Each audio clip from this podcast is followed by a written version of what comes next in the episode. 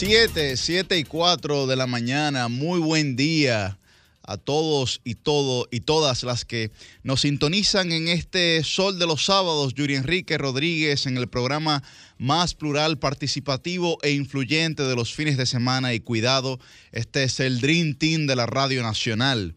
Recuerden que pueden sintonizarnos a través de nuestras diversas frecuencias, pero antes vamos a darle la bienvenida a, nuestros, a nuestros compañeros. Muy buen día para Milicen Uribe, buen día para Liz Mieses, don Cristian Cabrera, buen día para Susi Aquino Gotró, buen día para Roselvis Vargas, para Francisco Guillén Blandino.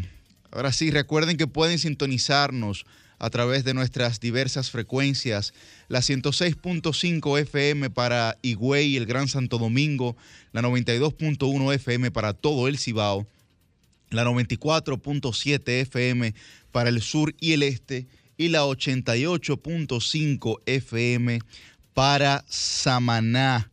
Además pueden vernos a través de el canal de YouTube de RCC Media, donde hay una transmisión simultánea, online y en vivo, y el canal 23 eh, Telefuturo. Ahí estamos, ahí estamos. También en zolfm.com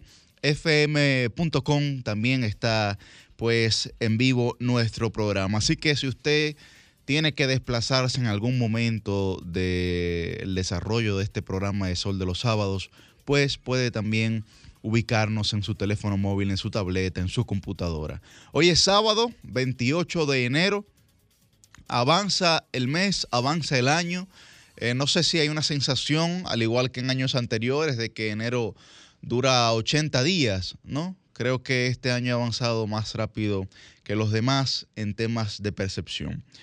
Pero eh, antes de iniciar eh, formalmente, la situación en Haití comienza a ser nueva vez, nueva vez. Esto parece ser el, tema de nunca acabar, comienza a ser nueva vez preocupante. De hecho, la policía haitiana, la policía haitiana ha lanzado la operación Tornado 1, Tornado 1 como una respuesta a las bandas y la delincuencia.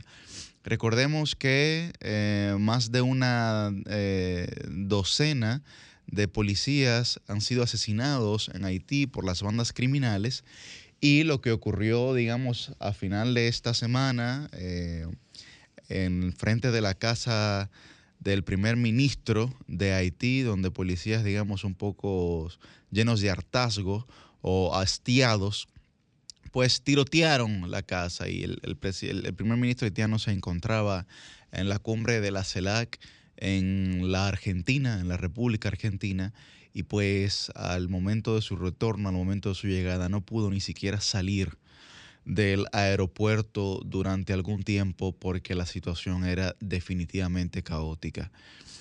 Eh, vimos una declaración que parece, no sabemos si un poco extraña o si es una declaración premeditada, ¿no? Y cuando hablo de premeditación me refiero a que fue consensuada y hay una, una concepción estructural detrás de esa declaración, cosa que dudamos, pero la declaración es del presidente de El Salvador, Nayib Bukele, donde decía Nayib Bukele que El Salvador iba a colocar una eh, oficina en Haití eh, para intentar instruir de forma correcta a los policías y así poder detener el avance, digamos, precipitado de las bandas delincuenciales.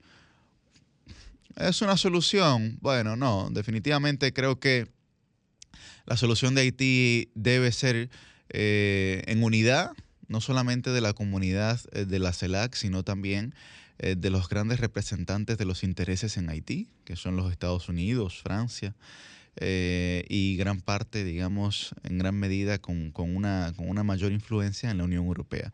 Pero la situación en Haití, eh, recalcamos que vuelve a ser, vuelve a ser difícil, vuelve a ser compleja y parece que la policía se cansó. Habría que ver si esa operación Tornado que ha lanzado la policía es realmente una operación de ojo por ojo y diente por diente, que es lo que uno se imagina, porque en la ausencia del Estado, que es lo que ocurre en Haití, pues no creemos que haya realmente un debido proceso garantizado para los miembros de bandas que se, que se capturen por parte de la policía, por lo que ese enfrentamiento armado entre la policía y las bandas en Haití pueden generar aún mayor crispación social, que parecería imposible en el caso de Haití, pero pueden generar aún mayor crispación social en ese país. Y evidentemente en la amenaza constante que eso significa para la República Dominicana, que ahí leíamos también que el Estado, la República Dominicana como Estado, ha decidido tomar mayores decisiones de seguridad y precaución eh, por los eh, recientes acontecimientos eh, dados en suelo haitiano. Muy buen día, muy buen día para Milicen Uribe, embajadora del pueblo, líder y guía de, los independientes. Buen día, mi Aunque hoy está con un hermoso morado. ya, ya la propia Liz, Liz hasta se lo ha dicho, qué bien te queda el morado. Lástima, ¿no? Sí, igual me dijo eh, nuestra querida productora Jennifer Peguero que me la encontré ahí en recesión. Me dice, que wow, qué lindo te queda ese morado. Pero ya tú sabes. Bueno, Yuri, eh, buen día para ti, que eres el coordinador de este equipo y además el titán de la juventud, totalmente de acuerdo con el planteamiento que haces de Haití. Creo que ha sido uno de los temas más trascendentales de esta semana. Quería compartir un poco una perspectiva del mismo, pero antes, Yuri, quiero también saludar a la regidora no del Distrito Nacional y no de una circunscripción. Para, el, para lo que esa mujer trabaja, Yuri. Sí, sí, sí. Creo que de los pocos políticos, en este caso sería políticas, que veo que se han mantenido trabajando no por una campaña electoral, sino de manera constante, es mi querida eh, regidora Liz Mies. Liz es el vivo ejemplo de que solamente el trabajo genera liderazgo. Así es. Y trabaja. Muchísimas gracias. Buenos días, Mili. Buenos días, Yuri. A todo el equipo de Sol de los Sábados, el Dream Team de la radio. Buenos días también a todas las personas que nos sintonizan cada sábado por aquí, que madrugan con nosotros por aquí vivo siempre todos los sábados. Y que madrugan inclusive los fines de semana largos. ¿Este fin de semana es largo? Claro, el, Lunes, es feriado y ya. Recuerda que fue el aniversario de Juan Pablo Duarte el pasado 26 de ah. enero. Ah, bueno, yo que aunque lo celebramos el mismo 26. No, que no tenía conciencia yo del feriado. ¿no? Yuri dice entera. No conocemos. No, yo no. Yo, la gente no sé que había una reunión el lunes y alguien me dijo, sí, pero entonces a qué hora tú pudieras, porque tú sabes que ese día yo, ¿qué pasa con el lunes? Nada. No, pasa nada. No, no, conocemos los días feriados. Y, mira, sí, el morado le queda muy bonito a mí, dicen al igual que el verde, al igual que el rosado, al igual que yo creo que todo lo que el blanco, tiene, la oportunidad de que la paleta de colores le queda muy bien. Ahora bien, cuando ella hace fondo con ese azul, ese azul de gloria, se refleja en todos los lugares. Yo creo bueno, el azul del glorioso equipo del Licey, de nada más. Glorioso del PRM y de un sinnúmero de cosas. Bueno, a mí, así como, como dice Yuri, como representante en esta tribuna tan diversa de quienes más que seguir un partido en particular, seguimos ideas precisas, me toca eso, jugar. Digo, en los partidos, en los partidos hay ideas precisas también, sí, pero sociedad civil. Sí, hay, hay, hay, Para veces la disciplina como que merma esa, esas ideas. Te, puedo, dar un par de ejemplos, incluso algunos recientes, pero me toca eso, me toca a veces cuando es el PLD que tiene la razón decir no, el PLD tiene la razón, cuando es el PRM, es el PRM, cuando no son ninguno, si es la fuerza del pueblo también me toca, es un poco el rol. Pero bueno. la fuerza del pueblo como ninguno no sé cómo no. o menos. No, no, no. No, bueno, pero. Esa es la percepción del ciudadano esta, Esta semana, Yuri, salió una encuesta que dice que la fuerza del pueblo está en un segundo lugar. Entonces, yo no me atrevería a decir que no representa a ninguno. Yo puedo hacer una encuesta ahora en Twitter. Vamos a hacerla. Vamos a hacerla. Actívala y vamos también a darle los buenos días a mi querida colega, carajo. Periodista, Rosel Luis Vargas. Buenos días, compañeros. Milicen, definitivamente que ese morado debe estar en tu colorimetría. Pero eso no lo sabemos desde ahora. A todo esto, o sea, no, siempre que tú has venido con piezas moradas te quedan bastante bien, así como al el blanco, o sea, impecable. Señores, buenos días a los que están desde bien tempranito con la programación de esta emisora y bueno, los que se integran ahora a partir de las 7 con el Dream Team, como bien decía Yuri. ¿Cuántas cosas, señores, esta semana? Eh? Pues sí. Mm. Haití está caliente. Sí, sí, sí, Volvió a calentar el tema haitiano, señores.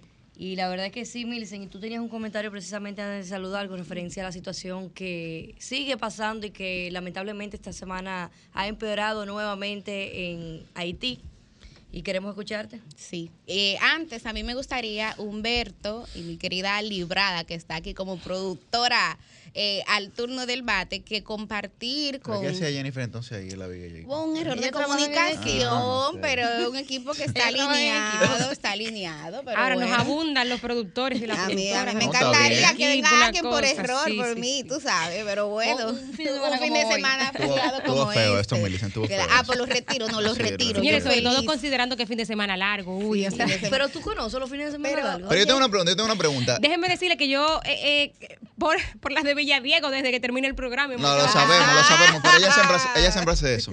Lo sabemos. Pero, pero ustedes creen que debería quedarse. Yo, yo estoy un poco de acuerdo con eso.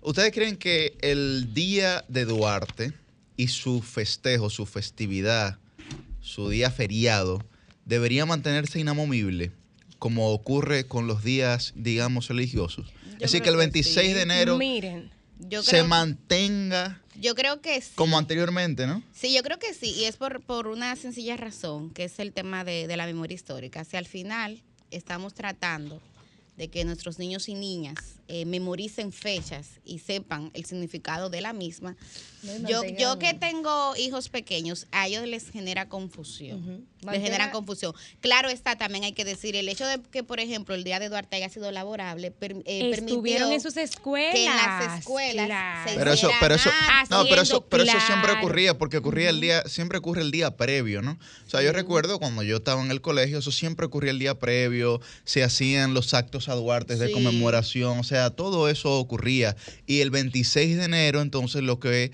eh, se daban eran una serie de desfiles, de marchas, de ofrendas florales, Sí, sí. etcétera, Eso que también tú la gente estás de acudía. acuerdo conmigo en que debería de mantenerse inamovible. Sí, sí, yo creo que sí. yo creo En que el sentido En el caso de práctico, Duarte, yo, sí. yo creo los hijos eh, eh, tuyos, Liz, los hijos de, de Millicent eh, y todos los niños dominicanos estuvieron el jueves en, en las escuelas, con lo que eso eh, implica. En todas las escuelas del país, sin duda que hubo actos de Duarte. Sí, sí. En, en los pueblos y municipios del país hubo desfiles ese, ese mismo día.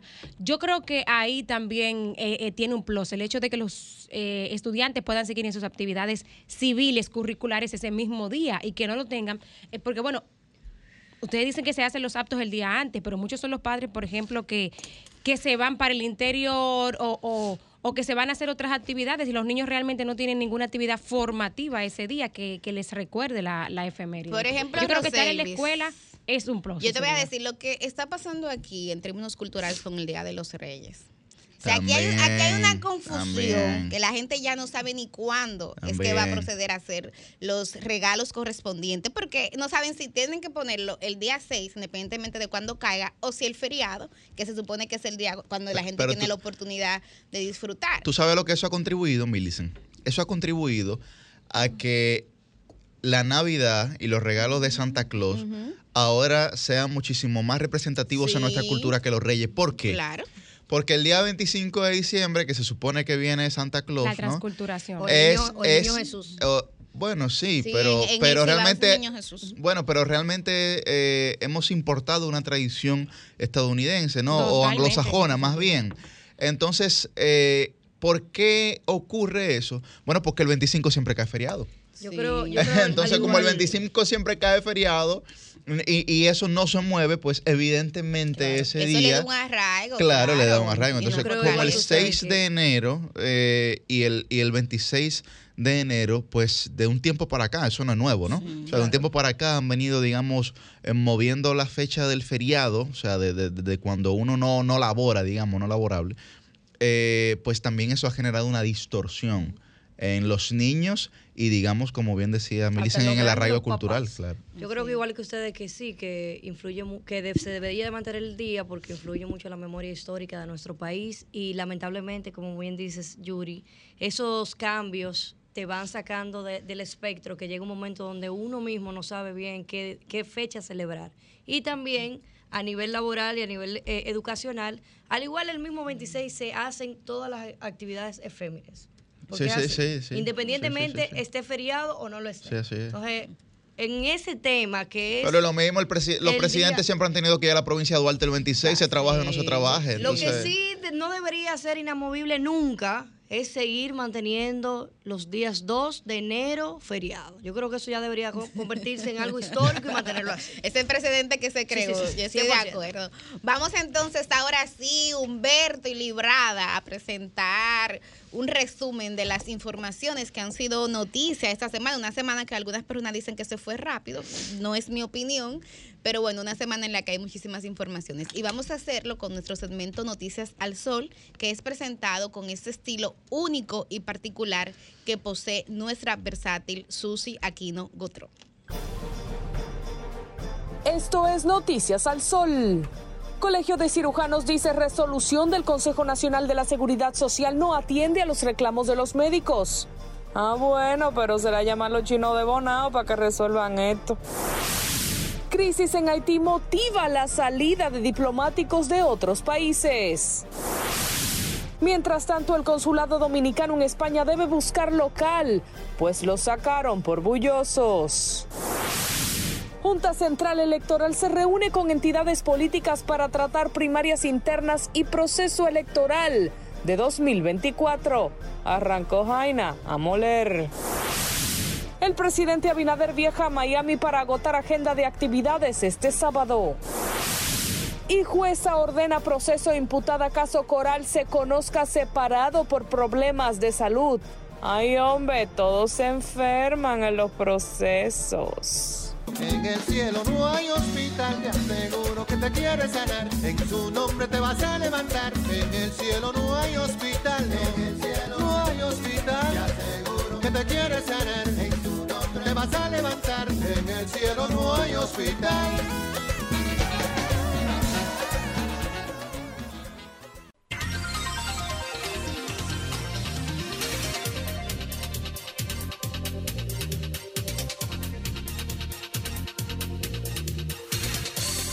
Bueno, estamos, estamos de vuelta aquí en este, en este Sol de los Sábados.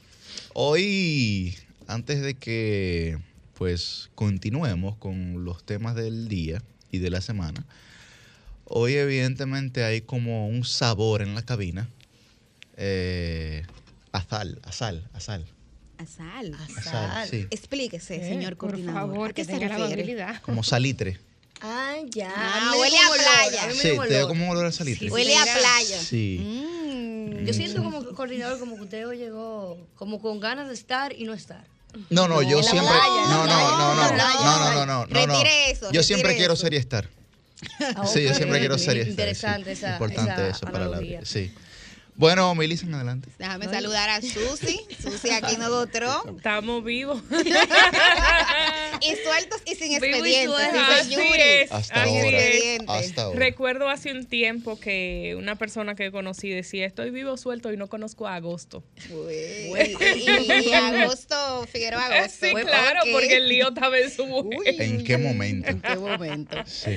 Nada, muchas informaciones, señores. Vamos a adentrarnos en, en los diferentes temas. Quisiera eh, brevemente que abordemos un poquito el lío que parece que todavía va a seguir con el tema de salud, porque aunque hubo una reunión, ya hubo avances anunciados por el eh, Comité Nacional de la Seguridad Social, se aprobaron unos montos eh, de algunos aumentos para, para los médicos, el presidente de Andeclip eh, el doctor Rafael Mena, que yo antes no quería saber mucho de él hasta que me tocó conocerlo como médico.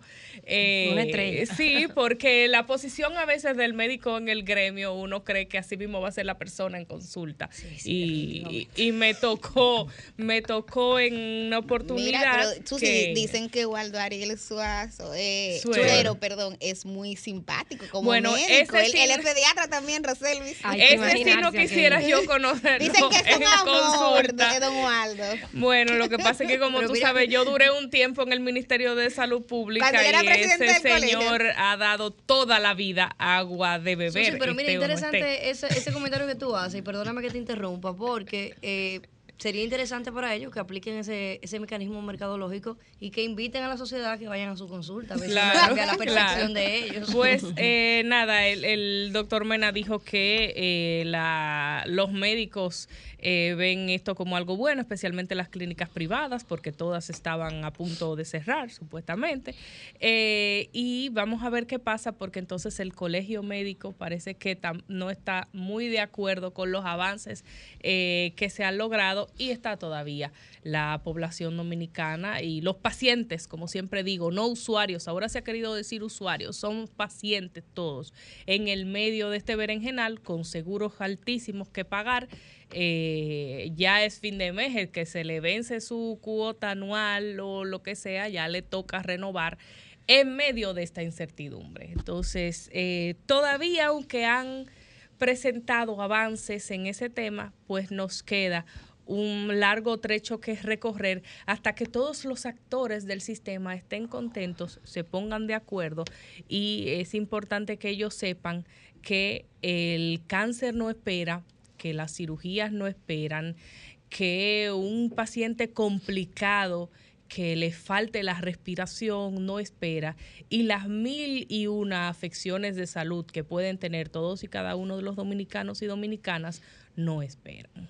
Es como tú dices, Susi, eh, realmente, aunque nos alegramos mucho el jueves cuando veíamos al Consejo Nacional de la Seguridad Social tomando decisiones, era un elemento que movimientos como por ejemplo ADESA, que es la Alianza por el Derecho a la Salud y que agrupa más de 56 organizaciones sociales, habían llamado la atención diciendo que el Consejo Nacional de la Seguridad Social, de acuerdo al artículo 3 de la ley 87-01, tiene el principio de rectoría del sistema y que no era un tema que tenía que eh, definitivamente ver con lo que quieren las ARS, con la que quiere el colegio médico o lo que quiere Andecli, sino que debe centrarse a, como bien dice la Constitución, defender el interés de todos y de todas, que es el interés general. De modo que para mí fue un paso de avance y muy importante el que el Consejo resolutara. Ahora bien, eh, parece que esto no va a terminar aquí, porque aunque todavía el Colegio Médico Dominicano no ha fijado su posición, eh, ha convocado una rueda de prensa para el martes, eh, me imagino que partiendo de que el lunes es feriado, pero hay algunas sociedades médicas especializadas, como la Sociedad de Cirujanos, la Sociedad de Urología, que ya sí se han pronunciado y sus testimonios están en la prensa, que están rechazando los márgenes de aumentos que se han producido y dicen que eso no es suficiente. Además, critican el hecho de que la decisión se haya tomado sin el aval del Colegio Médico, algo en lo que yo no estoy de acuerdo, porque primero, el Colegio Médico Dominicano se había retirado, no asistió a la Claro. última reunión de la comisión especial que se había creado, y segundo, por lo que he dicho anteriormente, para mí el Consejo Nacional de la Seguridad Social tiene que eh, posicionarse como árbitro. Y escuchar, claro que sí, escuchar los reclamos del colegio médico, que para mí tienen razón en que los honorarios que se le están pagando son muy bajos. Escuchar a Andecli, que definitivamente tienen razón en que hay que hacer unas indexaciones que de hecho está contemplado en la ley. Escuchar a las ARS, quienes también se preocupan por el tema de la sostenibilidad del sistema, de dónde van a salir los incrementos. Pero lo más importante es que los intereses de los usuarios o de los pacientes, para seguir la línea de SUSI, estén garantizados. Y eso es un rol que no se le puede delegar a ninguna de esas entidades. Eso es un rol que le corresponde al Consejo Nacional de la Seguridad Social y también a la CISALRIL. Mira, eh, Milicen, hoy publica el periódico El Caribe una posición que parece la acaba de dar el Colegio Médico Dominicano. Eh, y dice que en una entrevista, eh, Senencaba, titular del gremio, dijo que eh, como ellos no estuvieron presentes en la aprobación de la resolución, eh, pues no están de acuerdo porque tampoco se les está cumpliendo, como bien tú señalas, con los pedimentos del colegio médico. Dijo que eh, estos temas son para los dueños de clínicas y que a los médicos eso no les va ni les viene, que no están de acuerdo, que tampoco eh, los tomaron en cuenta en la igualación de las tarifas de la ARS, eh, tampoco tomaron en cuenta las en alzas de las consultas y las emergencias. Dijo, se hizo para mejorar los bolsillos del sector financiero con la complicidad del Estado. Entonces ahí vemos que el tira y jala sigue Hmm. y los pacientes siguen en el medio. Yo creo igual que tú, Millicent. Yo creo que como, como órgano eh, fiscalizador, no, sino rector de, de, lo mismo, tiene toda la potestad del mundo y lamentablemente no siempre vamos a estar de acuerdo en ninguno, en, o sea, en ningún escenario, en ese tipo de, de debates que se dan y que lamentablemente quienes se salpican son mayormente los usuarios y las personas. Eh, sí, me, sí me llamó mucho la atención y qué bueno ver que no, no se le va a reflejar ningún tipo de aumento al tema de los usuarios y eso es importante. Y también, ahora con estos ajustes, que ajustes que se hicieron para, para el sector, hay que tener en cuenta y es bueno que se fiscalice de manera más ferviente el tema de que los médicos pasan el seguro, pero también cobran su honorario, la diferencia aparte, que se entiende, y yo estoy totalmente de acuerdo, yo creo que la medicina es un, un sector que hay que valorarlo, ya que por el tiempo que pasan, por la, la, lo que manejan, que es la salud, pero también hay médicos que a veces se pasan. No, y por ejemplo, hay algunos que te dicen, ok, si tienes un seguro básico, te paso el seguro, la diferencia son dos mil pesos. Pero hay otros que te dicen, con el seguro más alto de, la aseguradora que tengas, cada una tiene nombre diferente, lo pasas, pero la diferencia son dos mil pesos igual. Entonces, también hay otros que no toman seguro de ninguno, eh, tienes que pagarlo de tu bolsillo. Si tienes un seguro de esos que te reembolsan eh, cierta cantidad, puedes tener 90%, 80%, dependiendo de tu póliza. Pero es una situación un poco difícil porque hay algunos profesionales que eh, ya tú sabes que esa rama, por ejemplo, regularmente nutriólogos, casi ninguno toma seguro médico. Eso es así. Y así sucesivamente. Tú sabes que es una cosa de estudio de verdad y, y, no me canso aquí. Ah, pero mira que lo que yo he tenido contacto, psicólogo y psiquiatra, eh, eh, bueno, lo que pasa es que también el, como el seguro reembolsa. Exactamente, hay algunos que cogen que cogen seguro, que toman seguro, pero lo que pasa es que el seguro que uno tiene solamente te, te permite, no sé si son dos, tres consultas cada seis meses. Cuando usted tiene que ir semanal pero la realidad, es, pero la realidad es, la realidad es sin generalizar obviamente que es muy a, nivel de la, cantidad de, psicólogos que hay psiquiatras es muy poco lo que sí toman seguro a nivel porcentual. Y creo que es algo que también se debe tomar muy en cuenta. Pero miren, yo tengo una, una preocupación con, con, el tema salud, porque creo que junto al tema de educación son temas vitales para que una eh, sociedad avance, mejor y se transforme. Y yo no veo hasta el momento, eh, ya vamos eh, rumbo al tercer año de gobierno, yo no siento que ese sea un tema que se le haya dado la prioridad necesaria. Eh, vamos justamente a continuar conversando sobre este tema, Yuri. Tenemos una llamada importante. Sí, tenemos a, don Senen aquí, presidente del Colegio Médico Dominicano y él va a conversar con nosotros pues sobre este tema específicamente. Eh, buen día, Senencaba. Bienvenido, doctor. Bienvenido, doctor. Gracias por lo de don. Senen, la, la posición del Colegio Médico Dominicano a las resoluciones que tomó el jueves el Consejo Nacional de la Seguridad Social, ¿cuál es? El Colegio Médico se opuso a esa resolución ellos la venían planteando desde dos reuniones atrás y nosotros sugiriéndole que le hicieran algunos cambios. ¿no? Eran, ¿Cómo nos vamos a nosotros? ¿Cómo vamos a llegar a en cuenta la población? Los del Colegio Médico Dominicano eran plantados. Perdón, doctor. doctor, se, está cortando un poco, doctor. Eh, Repítanos, por favor, cuáles eran los cambios que sugerían. cosa le voy a pedir excusa porque voy rumbo a San Juan. de la Maguana. El colegio se está reuniendo con las sociedades civiles. No es con los médicos, con los médicos, pero con la sociedad civil, porque esto es una lucha profunda, de profundidad. Entonces, por eso, las la primera tres cosas que planteaba el colegio médico era incrementar el plan básico que se lo han ido, para que la gente me entienda, en un lenguaje muy coloquial, se lo fueron mochando, chin a chin, cortando, mutilando. Poco a poco, cada vez que tengo una clínica, no, pero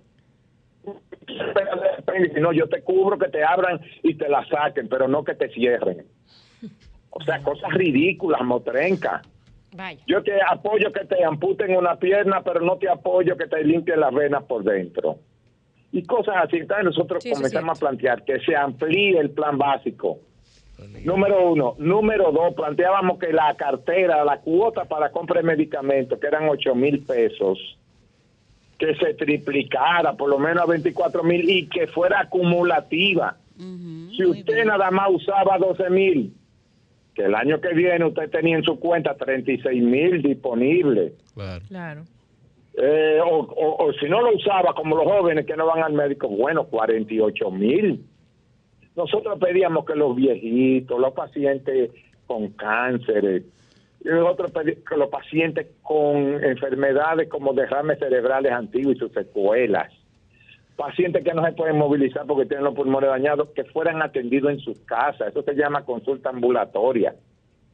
Nosotros pedíamos eso, que los pacientes mentales también lo incluyeran, porque son seres humanos. Mire, ahí, recuérdese, hace como dos meses, una persona con problemas mentales le aventó un blog a un muchacho en la avenida Quinto Centenario y eso le vino en una tragedia.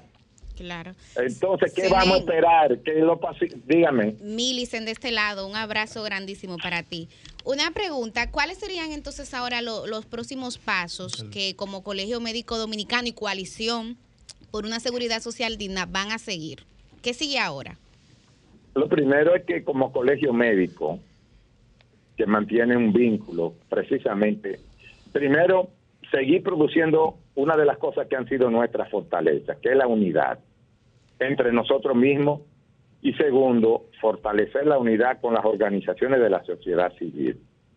Nosotros tuvimos anoche un encuentro muy, muy, muy productivo entre las sociedades especializadas, los 32 presidentes de sociedades de, del Colegio Médico Dominicano y con los presidentes regionales y todos los presidentes de las sociedades médicas especializadas.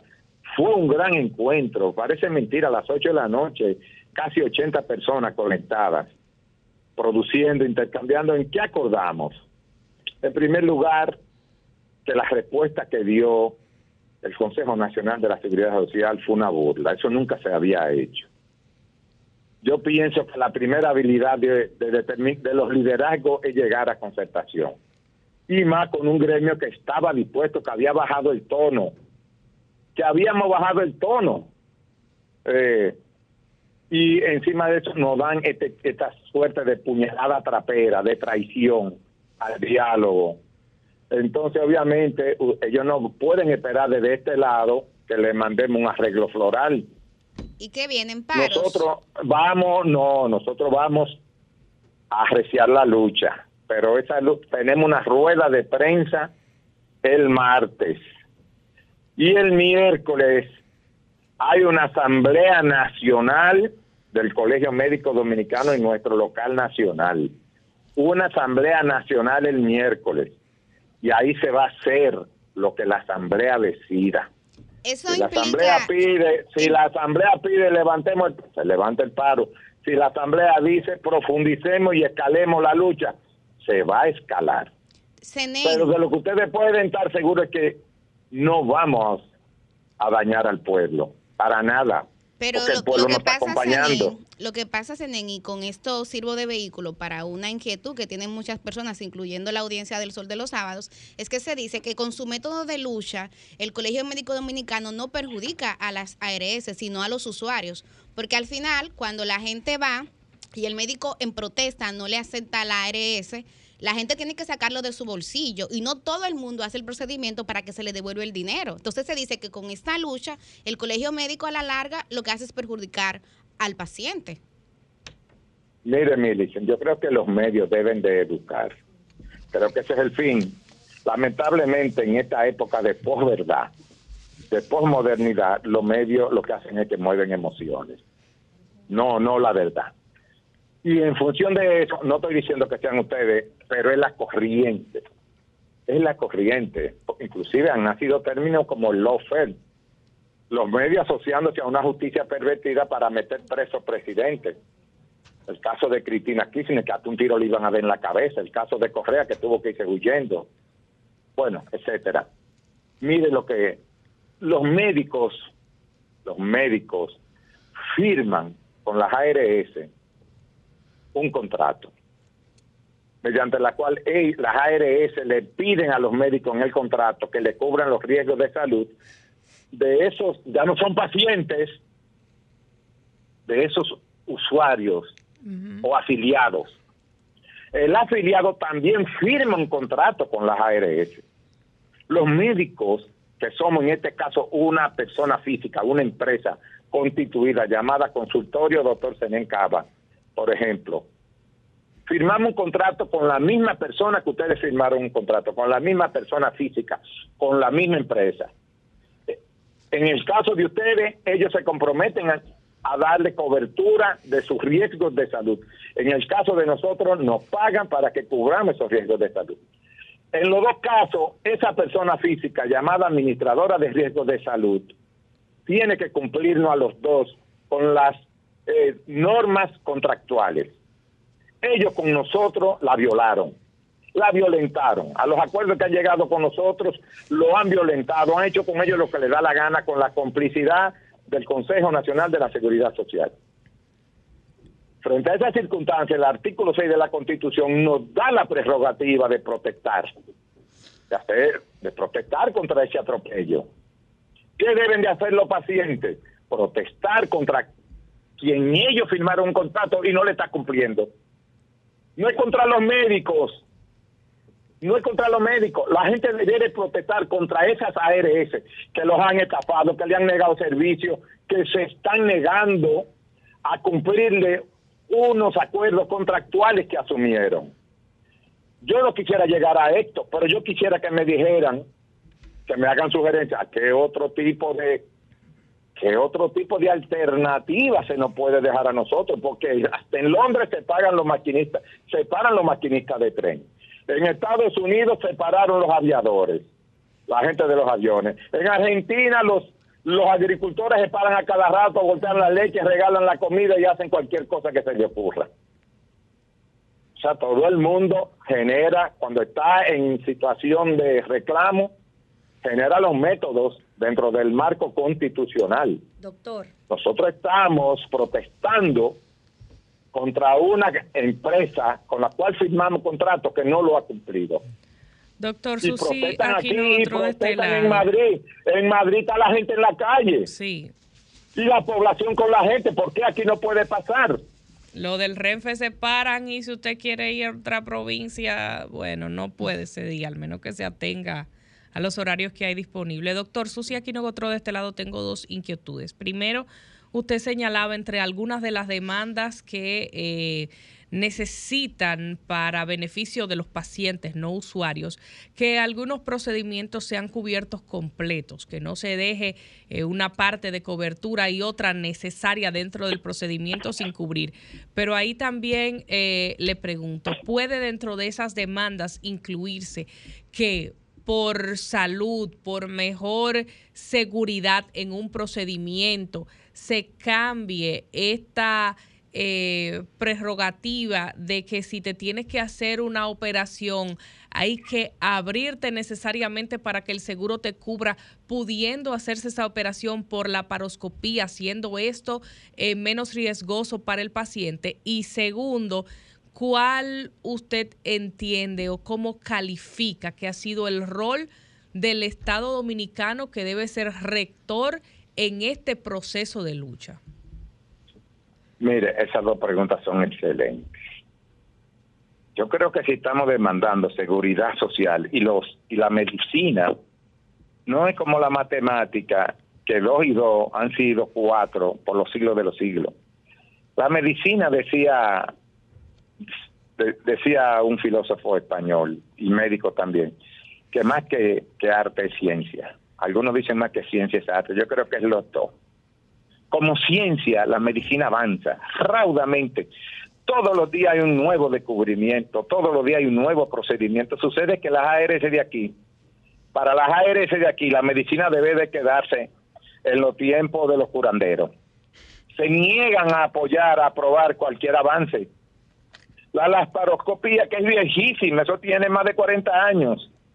Pero como aquí no se implementaba porque amerita de, de recursos, de otros recursos, eh, hace recientemente, no hace ni un año que sea, porque se vino a probar la vesícula por la paroscopía. En otros países, una vez sale un, un, un nuevo eh, procedimiento, una nueva técnica, un nuevo medicamento, eso está establecido, menos en este país, porque en este país, esa ley, queridos compañeros y compañeras, esa ley no se promulgó para ser solidaria, que es lo que debe ser una ley de seguridad social, proteger, cubrir, acompañar a la persona en caso de vulnerabilidad. Esa ley fue para sacar dinero para el sector financiero. Ahí les respondo la otra pregunta. El papel del Estado Dominicano ha sido el papel de todos los sitios en donde se aprobó esa ley neoliberal. Ha sido de complicidad. Ha sido de complicidad. Y da vergüenza que este gobierno y los que pasaron hayan cogido el dolor de la gente para hacer más rico a los ricos. Inmensamente ricos con el dolor Solamente en el caso de las pensiones, que es parte de la seguridad social, esa gente tiene acumulado 825 mil millones, cerca del billón. Solamente en salud. Esa gente tiene cerca de 153 mil millones, dice Matías Bosque, cerca de 400 mil. Dinero por donde quiera hay mucho, pero usted le pregunta a la gente, en 20 años ha mejorado tu salud, tu pensión. Señores, tenemos cólera ahí estrujándonos la pobreza, porque el cólera es una enfermedad de los pobres, del excluido, porque el cólera es una enfermedad donde no hay higiene, no hay provisión de agua. La tenemos ahí para qué ha servido esta seguridad social. Si se están cada año enfermando más gente de cólera, donde mismo se enfermaron hace 12 años. Finalmente, una preguntita. ¿Y esa, esa, posición de, esa posición del colegio médico es la misma posición que tienen también con la aseguradora ARS CMD, la aseguradora del Colegio Médico Dominicano? Son, mire, la aseguradora del Colegio Médico está antes de la ley, desde los finales de los 80. Correcto. Eh, y no era una aseguradora, era una iguala de tipo de autogestión. Los médicos la luego de esto, sigue siendo una ARS que nos mantenemos al ra con ra. Es la única aseguradora que no echa para afuera a los viejitos, a los papás de los médicos ni a los propios viejitos cuando se ponen viejos, porque es de autogestión, no es para sacar beneficio.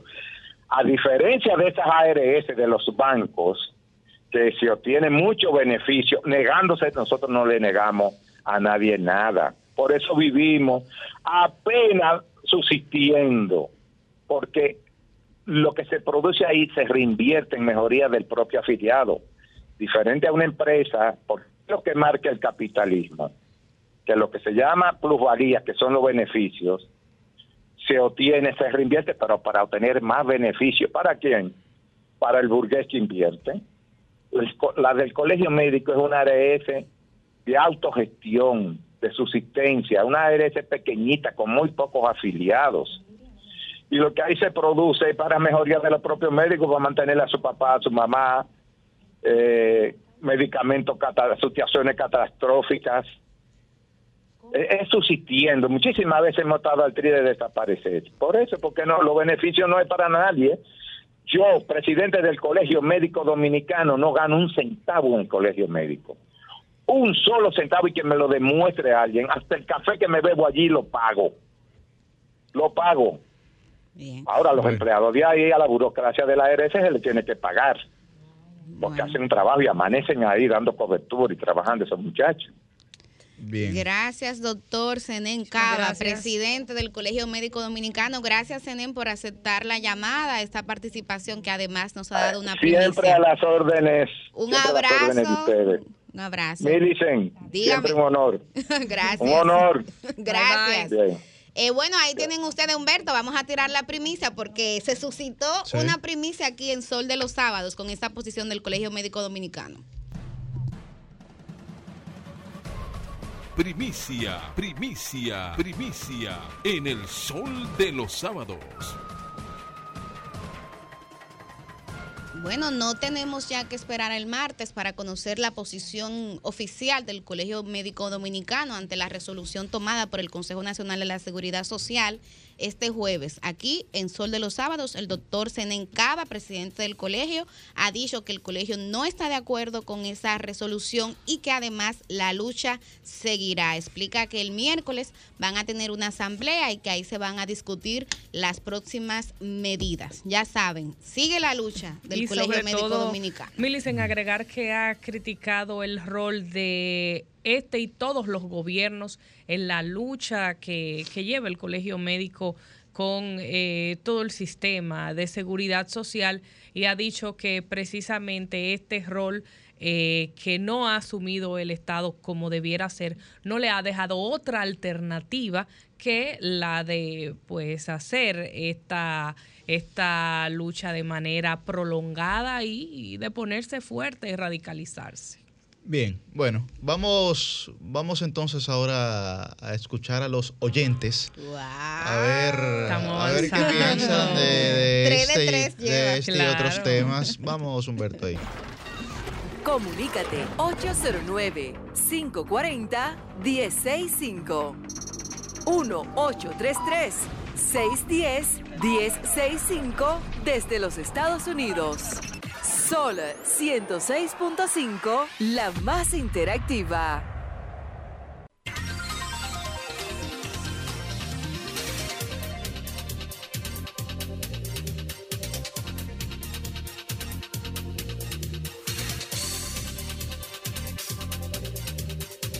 Día, su nombre y de dónde está el aire. Buenos días, está Alejandro Acoco. Sí. Saludos para todos ustedes. Y para, para mí. Miren. Un abrazo. Este, un abrazo igual. Eh, no voy a mencionar ni voy a señalar porque como me conocen ya y saben que la posición mía está de acuerdo con, la posición del, del colegio médico. Eso es indiscutible y eso eso es eso eso no se discute. Pero mire, yo iba a tocar un tema diferente a ese, pero ya que lo tocan, ya que esa llamada fue tan importante, vamos, vamos mis amigos, todos que son mis amigos, no voy a excluir a nadie, ahí, a las PRMistas todas ahí. Vamos, adelante, adelante. oye, oye, dame, dame un dedo Vamos a focalizar el centro del ataque a quién es. Porque el ataque a mis amigas PRMistas, a las que le hizo la pregunta, no es a los médicos, no es a la seguridad de los médicos.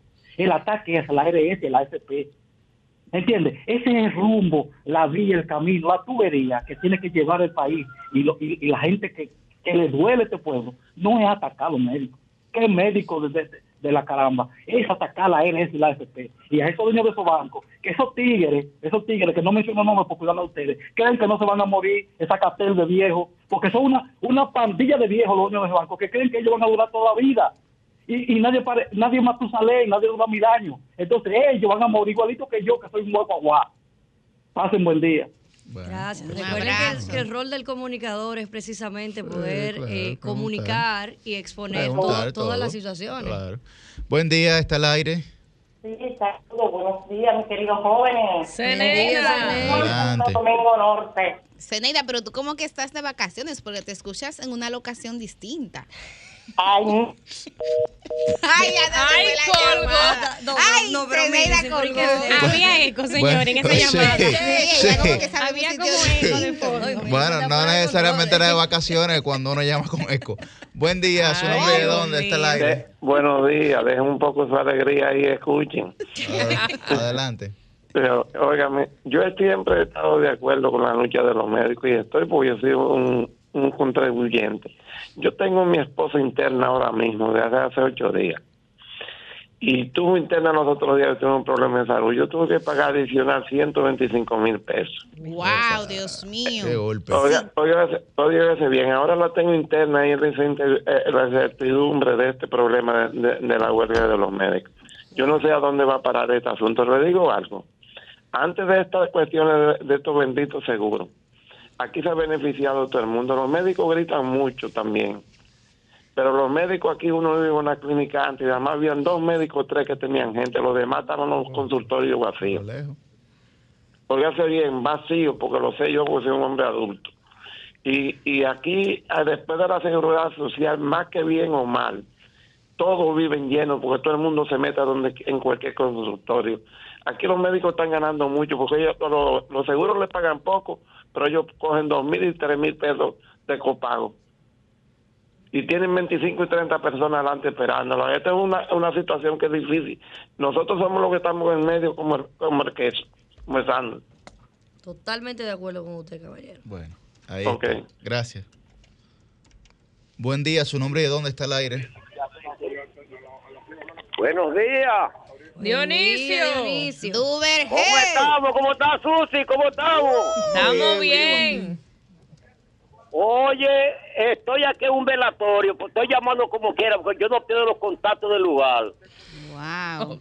Nuestro más sentido Oye, pésame. yo le voy a hablar, ustedes hablaron con un tema esta mañana muy importante, ese tema a mí me concierne cuando hablaron con respeto al- a, a- a- a la fecha del patricio Juan Pablo Duarte. A ver. El Congreso de la República debería aprovechar la ocasión para rendir los mejores honores para esa fecha que yo no estoy de acuerdo que esa fecha que la den tal y como está. ¿Qué pasa? Eh, el, el Congreso de la República debería de, de abocarse ahora en este momento de, de implementar de nuevo en los centros educativos la, la, la- oye la, la, la, la, la clase más importante se llama moral y cívica, que es- esos son los principios morales de todo ser humano. Historia patria, que eso desapareció en, en las escuelas. Es la única forma para poder saltar los valores patrios. ¿Cómo es posible que aquí eh, eh, llegan fechas fechas patrióticas y nuestra juventud, nuestra generación no saben qué día qué día hoy? Entonces, ese cambio de día, eso es, eso ha perdido esencia, porque yo recuerdo cuando yo estudiaba, nosotros tenemos que, que estudiar y, y llevar una clase allá, quién fue los patricios, etcétera, etcétera, automáticamente eso ha desaparecido. Educación debería, que yo confío tanto en ese el licenciado Hernández, que hombre que, que sabe de moral y cívica, que debe implementar de nuevo eso, y el Congreso de la República están para eso, no para, para, para levantar y aprobar cosas que ni, ni- ni siquiera para saberlas estudiar. Buenos días y que Dios las bendiga. Bueno, muchas gracias. Buen día, su nombre y de dónde está el aire. Sí, buenos días. ¿Me escucho ahora? Bueno, ahora sí. Hola, ¿Dónde que tú estás, Eneida? Perseverante. Hola, mi amor Susi. Primeramente, antes de mi comentario, le voy a enviar un saludo a la madre de Susi, Susana, Muy una abogada destacada. Miren, se lo señores, envío, según el presidente del Colegio Médico Dominicano, ¿verdad? Nosotros, los pacientes y, y los clientes, como le llaman ellos, oye, Susi, para cuando tú te haces un papá Nicolau, ¿verdad? Sí. Eh, un tratamiento vaginal para que se entienda mejor, eh, uno paga con el seguro más 1.500 y 2.000 pesos. Ahora bien, cuando tú vuelves donde el mismo médico para que te lea el, el, el papá Nicolau, entonces tú tienes que volverle a pagar 1.500 pesos o 2.000 pesos. El abuso que están haciendo también los médicos y nosotros, los pacientes, calladitos la boca. ¿Y por qué no cobran el seguro? cuando ellos no le están cogiendo el seguro a uno. Entonces, el trabajo, eh, eh, los empleadores pudieran, ¿verdad?, no pagarle a la ARS, que es una magia que hay, con esa ley 8701, que deben de eliminar esa ley y hacer otra ley. Gracias. Bueno, ahí está. Fundamental. Y como nos escribe alguien, Bueno, cobran sí. en efectivo. Sí, así es. Buen Sí. día, su nombre y de dónde está el aire. Sí, gracias. Milton Fernández de Santiago. Adelante, Milton. Eh, mi, mi llamada va más o menos en la línea de Ceneda, cosas raras, pues mira, mucho con que le diga. Pero eh, la pregunta es, ¿estamos de acuerdo con la lucha de los médicos? Es imposible que a un médico se le pague 400, 500 pesos de consulta cuando un mecánico tú llevas un carro que no estudió nada, simplemente aprendió algo empírico, no tiene que pasar 16, 20 años estudiando. Vaya comparación, cualquier eso es así. te- te cuesta dos o tres mil pesos. Ahora bien, también ellos deben de luchar por poner un tope al copago. porque hay médicos que te cobran 1.500, 2.000, 3.000 pesos por encima de lo que le paga el seguro. Entonces también eso es injusto. Lo que dice Neida, si te, si te indican una analítica o te hacen un estudio, cuando tú vas a llevar los resultados tampoco deben volver a cobrarte, porque es un abuso.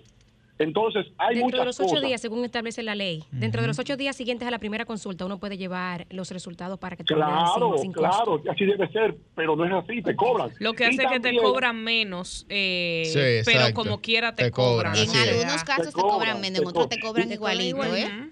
Igualito. Y otra cosa también que es sumamente importante, ¿por qué no luchamos por el monto que los seguros cubren de medicamentos? ¿Cómo va a ser posible que el medicamento 8 mil pesitos, cuando tú vas donde un médico y te indica cinco, cinco medicinas, cinco medicamentos, hay dos o tres que no te lo cubre el seguro. Entonces, de los que te cubre el seguro, a lo mejor cuestan mil y pico, dos mil y pico, ya esos tres medicamentos te hacen cinco o seis mil pesos. Ya tú estás condenado a no volverte a enfermar en el año entero. Porque desde que te enfermen el año entero, no te va a cubrir prácticamente nada. O sea, Y, eso es y- un abuso. y agrégale el hecho de que si tú duras dos años, tres, sin usar esos medicamentos, el año que tú lo quieres usar, ya tú no cuentas con ese monto, se pierde. Esa es otra cosa. Si en mi casa vemos cinco asegurados, pero yo, por ejemplo, soy muy sano, yo a un médico casi he ido muy pocas veces en mi vida a un médico. Va de robo mi esposa usted, sí va. Mi esposa sí va. Entonces, los míos se quedan ellos con ellos, pero a mi esposa no le, no, no le ponen nada más de ocho. O sea, es un abuso por todos los lados. Entonces, vamos a luchar por esas cosas que también nosotros los usuarios, los contribuyentes, tenemos derecho a que, a, que alguien nos defienda, porque lamentablemente no nos empoderamos nosotros. Pero entonces tenemos un gobierno que se doblega ante los grandes recursos y no es capaz de sentarse, no solamente como un, eh, a escuchar ahí y como un mediador, no, también a llevar soluciones y beneficios para los afiliados. Es lo que yo entiendo. El, el gobierno tiene que ser más activo, porque la verdad que es un, es un abuso que tengan ya cinco o seis meses sin recibirle los seguros a uno en, lo- en las clínicas eh, y los médicos, porque el gobierno no se empodera y toma los pantalones y comienza a decidir cosas. Esa es la verdad. Gracias. Buen día, está al aire. Buenos días, equipo. Le saluda Merán. Adelante, Merán. Bendiciones. Mira, la línea mía va por la. Lo que voy a decir va por lo que dijo Zeneida también. Bueno, para que vea. A la ARS. Y yo creo que nuestro presidente no nos va a dejar desamparar con, con esa ley.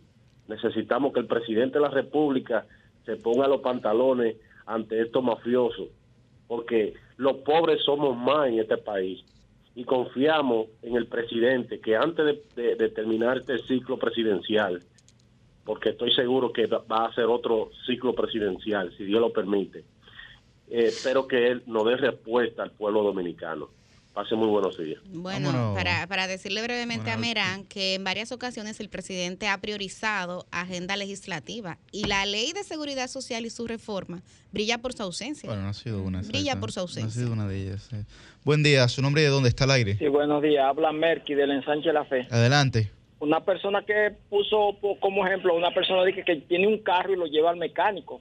Pero uno lleva un, carro al mecánico quizá una vez a la semana o al mes o cada cinco o seis meses. Pero los médicos reciben cuando es consulta, a veces hasta 10 y 12 consultas diarios. De- de- a- además de los pacientes asegurados, los pacientes que no tenemos seguro, tenemos que pagarle, ellos tienen que estar conformes y tienen que, que- que ser consecuentes con la ciudadanía. Y otra cosa, y me disculpan, el Estado o los gobiernos deben siempre tener alguien en los barrios que averigüe la situación de cada ciudadano, de esos llamados dirigentes de barrio. Yo estuve en contacto con una joven anoche que tiene tres niños, el marido está preso por violación de género y los niños parecen, eh, yo no, no me explico porque ella no trabaja, no produce, vive en un cuartucho, yo la estuve interrogando, duerme con los tres niñitos en la misma cama y los niños hambrientos y, sedientos, lo vi, me costó comprarle par de compote y par de cosas.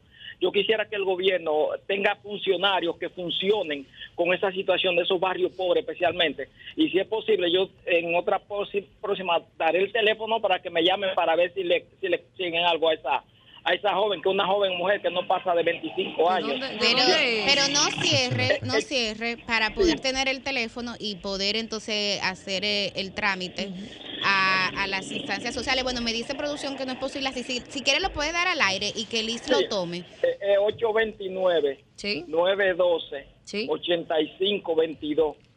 Repítanos su nombre. Repítanos su Mer- el nombre mío es Merquiades Roa. ¿Y qué, de, dó- de dónde es? Y perdón. La joven vive en Villa María, pero ella estuvo visitándole en Villa Juana una- unas amistades y andaba con los tres niños en un motoconcho, como buscando algo para darle que, que comer, por ejemplo, hoy a los niños. y andaba sin leche ni nada. Me partió el alma cuando yo, porque yo, especialmente yo, soy, a mí me duele ver un niño eh, eh, en cierta situación. Y yo cuando veo a alguien con un niño me le acerco y, y estoy hablando con ella y explicándome. Entonces yo tengo un tallercito y la traje al tallercito donde yo estoy. Le compré compota, le compré refresco, le compré pan, le compré una galleta. Y esa niñita chiquita, una niñita que tiene un año y pico, le paso un pedazo de galleta y comiéndosela como que esa hambre, así con eso. Digo yo, Dios mío, eso me partió el alma que yo ni pude dormir Caballero, anoche. disculpe Sí. la pregunta. ¿Este teléfono es el número suyo o de la persona? El mío, no, el mío. Yo, yo trataré de localizarla a ella si me llaman para darle alguna ayuda. Bien, Porque yo tengo, bien. Sí, la- vamos, vamos a tramitar. Y- de verdad, Melquis, me siento muy orgullosa eh, como dominicana por esa sensibilidad social de usted. Qué bueno, así se hace patria. Excelente, gracias. Melqui, gracias. Te estaremos contactando.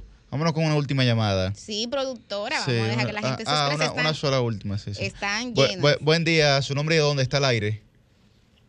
Buenos días, muchachones. El León de Manhattan. Ah, oh, pero Layo, pero ¿qué es lo tuyo? No tenía como medio votados. No, no, yo llamo siempre. Lo que pasa es que la línea internacional no está funcionando y tengo que marcar por la local. Ah, es por la local que yo estoy llamando.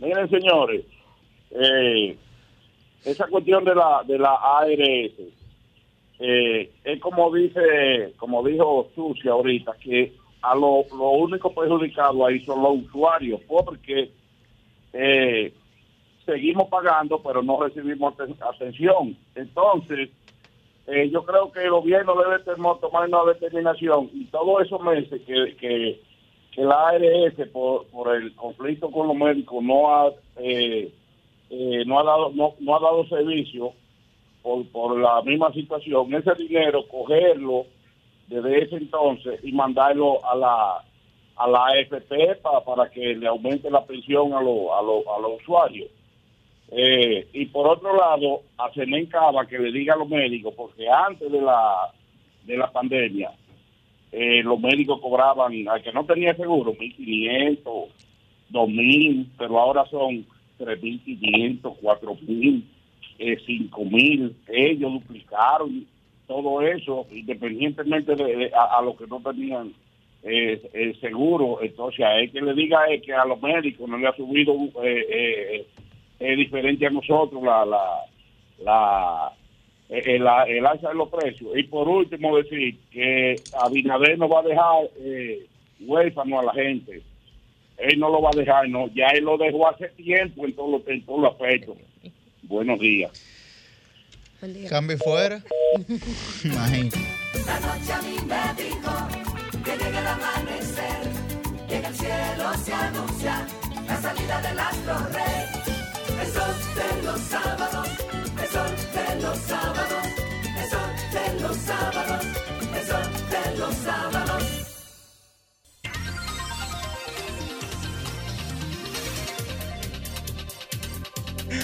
A las 8 y 11 de la mañana iniciamos la ronda de comentarios de este Sol de los Sábados. Muy buen día para la regidora del pueblo, Liz Mieses. Buenos días, buenos días a todo el equipo de Sol de los sábados, el Dream Team de la radio y buenos días a todas las personas que sintonizan con nosotros cada sábado.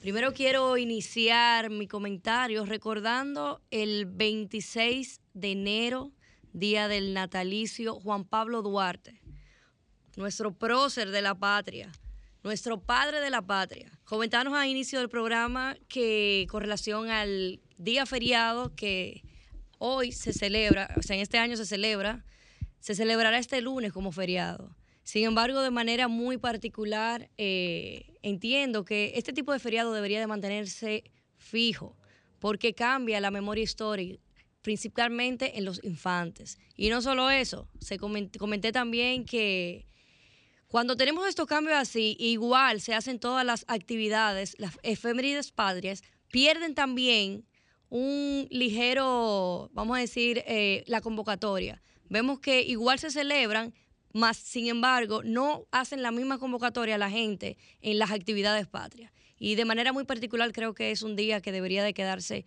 fijo el mismo día, el mismo 26, ya que es nuestro padre de la patria, nuestro Juan Pablo Duarte. También quiero saludar el felicitar a todos los funcionarios públicos, los servidores públicos, porque siempre he dicho que no, no deberían ser funcionarios.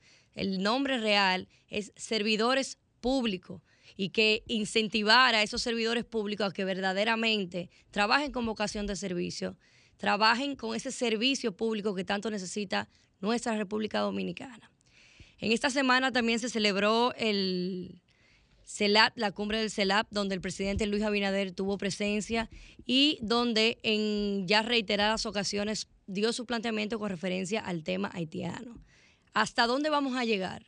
Ya Haití hoy nuevamente está en un momento de emergencia donde inclusive hasta presidentes como Nayib Bukele se ha referido a que va a montar una oficina allá en Haití para tratar de combatir o ver si puede colaborar con el tema de la delincuencia. Hoy todas las embajadas cerradas por la situación que se ha dado y todavía sin ver luz al final del camino. Haití es una realidad que el mundo tiene que asumir, es una realidad que no, no solo es de la República Dominicana, sin embargo la República Dominicana es la más afectada y hoy se está haciendo reflejo en el mundo entero de esta situación. Es momento de que, no voy a especificar países, pero de que se pongan los pantalones y de que se empiece a ver un cambio, que se empiece a interceder por Haití, porque definitivamente es una situación que no se ve la luz a final del camino. Señores, y brevemente, con el tema de las aseguradoras, con el tema del Colegio Médico Dominicano, con el tema del Consejo Nacional de la Salud, siempre va a haber, nunca van a estar de acuerdo al 100%. Son sectores que lo lógico te va a decir a ti que nunca se pueden, no se van a poner de acuerdo nunca, nunca al 100%. Yo creo que la posición del gobierno dominicano ha sido una posición efectiva, ya que es el rector.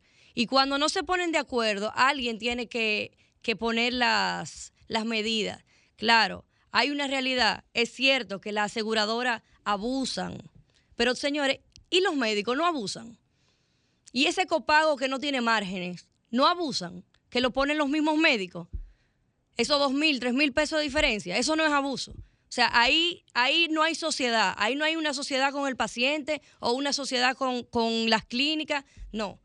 Entonces, yo creo que es momento de dejar la doble moral de todas las partes, tanto del gobierno, tanto de las aseguradoras, pero también del colegio médico.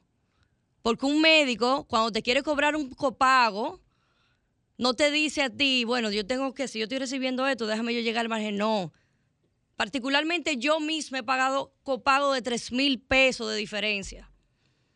Entonces, la doble moral en la República Dominicana, ya debemos de bajar un poquito la guardia y no querer vendernos como que somos salvadores del mundo, porque no es la realidad. Los médicos también, yo no estoy en desacuerdo con que se quejen, con que lleguen a un acuerdo, pero si no se llega a un acuerdo hay que poner un punto de referencia. Ahora, no es verdad que los médicos, que y no, no todos los médicos obviamente, pero que aquí la representación de ese gremio quiere venderse como ángeles, angelitos que nada más eh, le dan, le dan, le dan. Señor, y esa no es la realidad.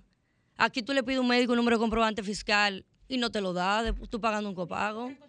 Ni te quieren co- No, ya sí, ya sí hay muchos que te están cobrando con tarjeta. A veces ni siquiera la factura, eso es verdad. Yo dejé de visitar un médico porque le pedí factura y no me la quiso dar. Pero es que el "No, médico que te espérate". cobra, señor, el médico que te cobra una, una diferencia, no te quiere dar recibo. Y si te lo da, no te lo quiere firmar ni sellar.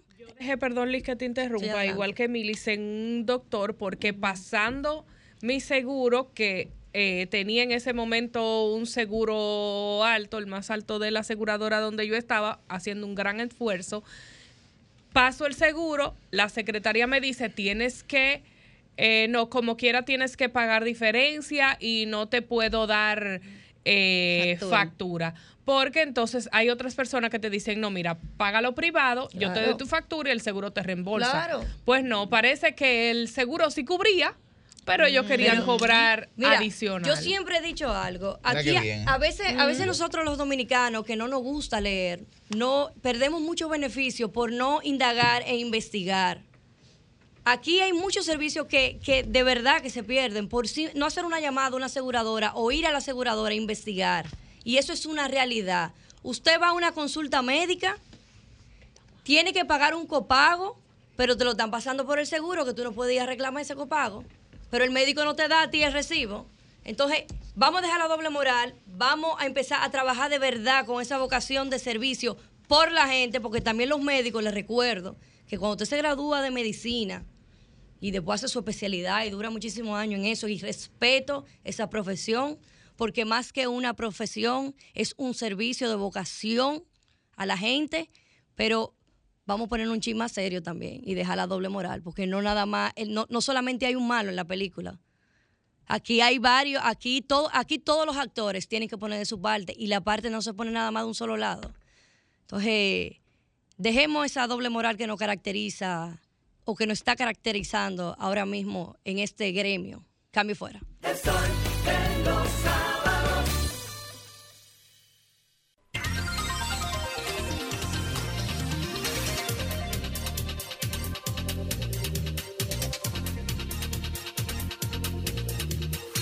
las 8 y 19 de la mañana continuamos con esta ronda de comentarios en el sol de los sábados. Es el turno ahora de Roselvis Vargas. Muy buen día, Roselvis. Buenos días, eh, Yuri. Buenos días a toda la gente que nos ha sintonizado desde temprano y también pues a los que se integran en este momento al programa de este sábado 28. Eh, amigos, bueno, quiero empezar por un tema que para mí no es nada grato y es la situación en que se encuentra el camión del cuerpo de bomberos, el camión, porque es el único que tienen, el camión del cuerpo de bomberos del municipio de Rancho Arriba en la provincia de Ocoa. Y digo que el tema para mí no es nada grato, sobre todo considerando eh, los acontecimientos que hemos tenido en diferentes comunidades del país las últimas semanas, empezando por el más reciente, la tarde de este viernes, eh, cuando en Santo Domingo Este, en la comunidad del Almirante, se produjo un incendio en un depósito de gomas. En un momentito vamos con, con el camión de bomberos de Rancho Arriba en, en Ocoa. Eh, Para los que nos ven en televisión eh, y nos ven a través de las plataformas digitales. Señores, este incendio que se produjo la tarde de este eh, viernes en el Almirante en Santo Domingo Este, la situación que hubo hace algunos días con el incendio de noche en el Cine Vega Real en La Vega y otras situaciones que hemos vivido de emergencia en los últimos días nos muestran la necesidad de que los cuerpos de bomberos de todo el país estén en condiciones mínimas, elementales para atender las emergencias que se presentan y más en pueblos del interior, donde a veces el apoyo de otras unidades, de otras demarcaciones, tarda en llegar. Señores, ¿cuál es la situación eh, que se vive en Rancho Arriba, en Ocoa? Tienen un solo camión de bomberos, pero eso no es lo malo, porque hay comunidades donde no se producen eh, eh, emergencias con tanta frecuencia. Bueno, en todo caso, uno nunca tiene forma de prever eso, pero cuando hay al menos un, un camión de bomberos en capacidad para responder adecuadamente, yo creo que el asunto es menos malo. En Rancho Arriba, el camión, y ahora sí, para los que nos ven en televisión, lo ponemos en pantalla. Eh, según la información que tengo, tenía eh, las gomas de adelante pinchadas. Iban a ver una fotografía reciente. Eh, señores, y según mi fuente, recientemente el personal del cuerpo de bomberos consiguió unos tubos, eh, pudo resolver el tema de las gomas eh, ponchadas que tenía el camión de, bomberos, pero las dos gomas de atrás no sirven. Están completamente destartaladas. Y las dos de adelante, las gomas propiamente, tengo entendido que la compró la alcaldía, pero son gomas que evidentemente no están en buenas condiciones y más si recientemente el personal de esa unidad de emergencia pues tuvo que buscar unos tubos que no sé cómo fue que lo buscaron pues para resolver el tema del pinche en el que se encontraban. Yo no me quiero imaginar, no tengo la, la información de cuántos días tenían eh, esas gomas de, de adelante pinchadas, pero hasta una hora que pase un camión de bomberos con las gomas pinchadas sería una situación fatal ante una emergencia o un incendio. ¿No? El retraso de un camión de bomberos, por pequeño que sea, puede significar el costo de la vida de las personas que se encuentren en una situación de, incendio. Este es el caso de, de Rancho Arriba. En el caso de Ocoa, el cuerpo de bomberos solamente tiene dos camiones. Eh, y al igual que muchos cuerpos de bomberos de todo el país, son camiones que eh, dejan mucho que desear, ¿no? Ustedes saben que en la mayoría de las ocasiones los camiones de bomberos son donados por organismos extranjeros y llegan al país luego de haber tenido una vida en uso bastante eh, larga y vienen a parar a países como el de nosotros, pues bueno, donde con cualquier cosa nos conformamos. Me apena la situación con, con la alcaldía de, de Rancho Arriba, el alcalde eh, Alcedo de los Santos, tengo entendido que no le ha dado la importancia debida a las condiciones en, que se encuentra el camión de bomberos de Rancho Arriba. Y mira, Liz aquí que por ejemplo ha recalcado en, muchas ocasiones eh, cómo se tratan ¿no? los bomberos del Distrito Nacional y la gente dirá, bueno, en el Distrito Nacional hay, hay recursos, pero yo creo que entre todas las cosas que se hacen en los ayuntamientos del interior del país, lo que menos se hace es darle importancia a los cuerpos de de bomberos, que no es que se necesita la gran cosa para resolver. ¿ah? A veces los presupuestos se gastan en cosas que no son tan necesarias como tener las unidades de emergencia en las condiciones adecuadas. Entonces, atención a la alcaldía de Rancho Arriba, en Ocoa. Vamos a poner la mirada en esa, en esa unidad de emergencia, que definitivamente no puede seguir en estas condiciones tan deplorables en las que se encuentra, a pesar de que, como digo, ya el pinche de las gomas fue eh, resuelto. Voy a dejarlo hasta ahí con ese tema y ahora, señores, a propósito de que el día 31 estaremos celebrando pues el Día Nacional de la Juventud. Quiero resaltar un acto que se produjo esta semana en el que la juventud del Partido Revolucionario Moderno, la Juventud Revolucionaria Moderna, la JRM, pues entregó los certificados que acreditan eh, a, las, a las autoridades, a los líderes de la juventud en todo el país, luego del proceso eh, de elección interna que hubo en esta organización política. El acto estuvo encabezado por la secretaria general del partido y el presidente de la organización, José Paliza, además de el presidente de la Juventud Revolucionaria Moderna, que me enorgullezco en decir que se trata de un destacado joven de mi municipio de Jaina, eh, Carlos Valdés, quien además pues es viceministro de, la Juventud y es un hombre que en toda su carrera política, un joven, ¿no? Eh, ha, ha demostrado pues ese interés por lo social y por su comunidad. Cosas a destacar de este evento y que creo que benefician en sentido general pues a la, a la, juventud de todo el país. El Partido Revolucionario Moderno, su organismo de juventud, es el primero en presentar una página web exclusiva para los temas de juventud. En esta plataforma, pues la juventud del Partido Revolucionario Moderno que está completamente aparte de la página web del partido. Es una plataforma web eh, con la que la juventud pues busca eh, acercarse más a los jóvenes de la organización política y en sentido general. Y más importante sobre todo de lo que se presentó en ese evento es que la juventud del partido de gobierno lanzó el primer workshop de formación política que beneficiará en principio a unos 5 mil jóvenes eh, y que tiene el objetivo de capacitarlos en las mejores prácticas en el tema político. Dentro de las formaciones que en principio tienen... Eh, eh, pensado impartir a través de este programa de formación juvenil está el impacto de la revolución industrial en el quehacer político y también las reformas eh, de que el cambio, las reformas del cambio que está llevando a cabo el gobierno y juventud política, una mirada al activismo juvenil en la política.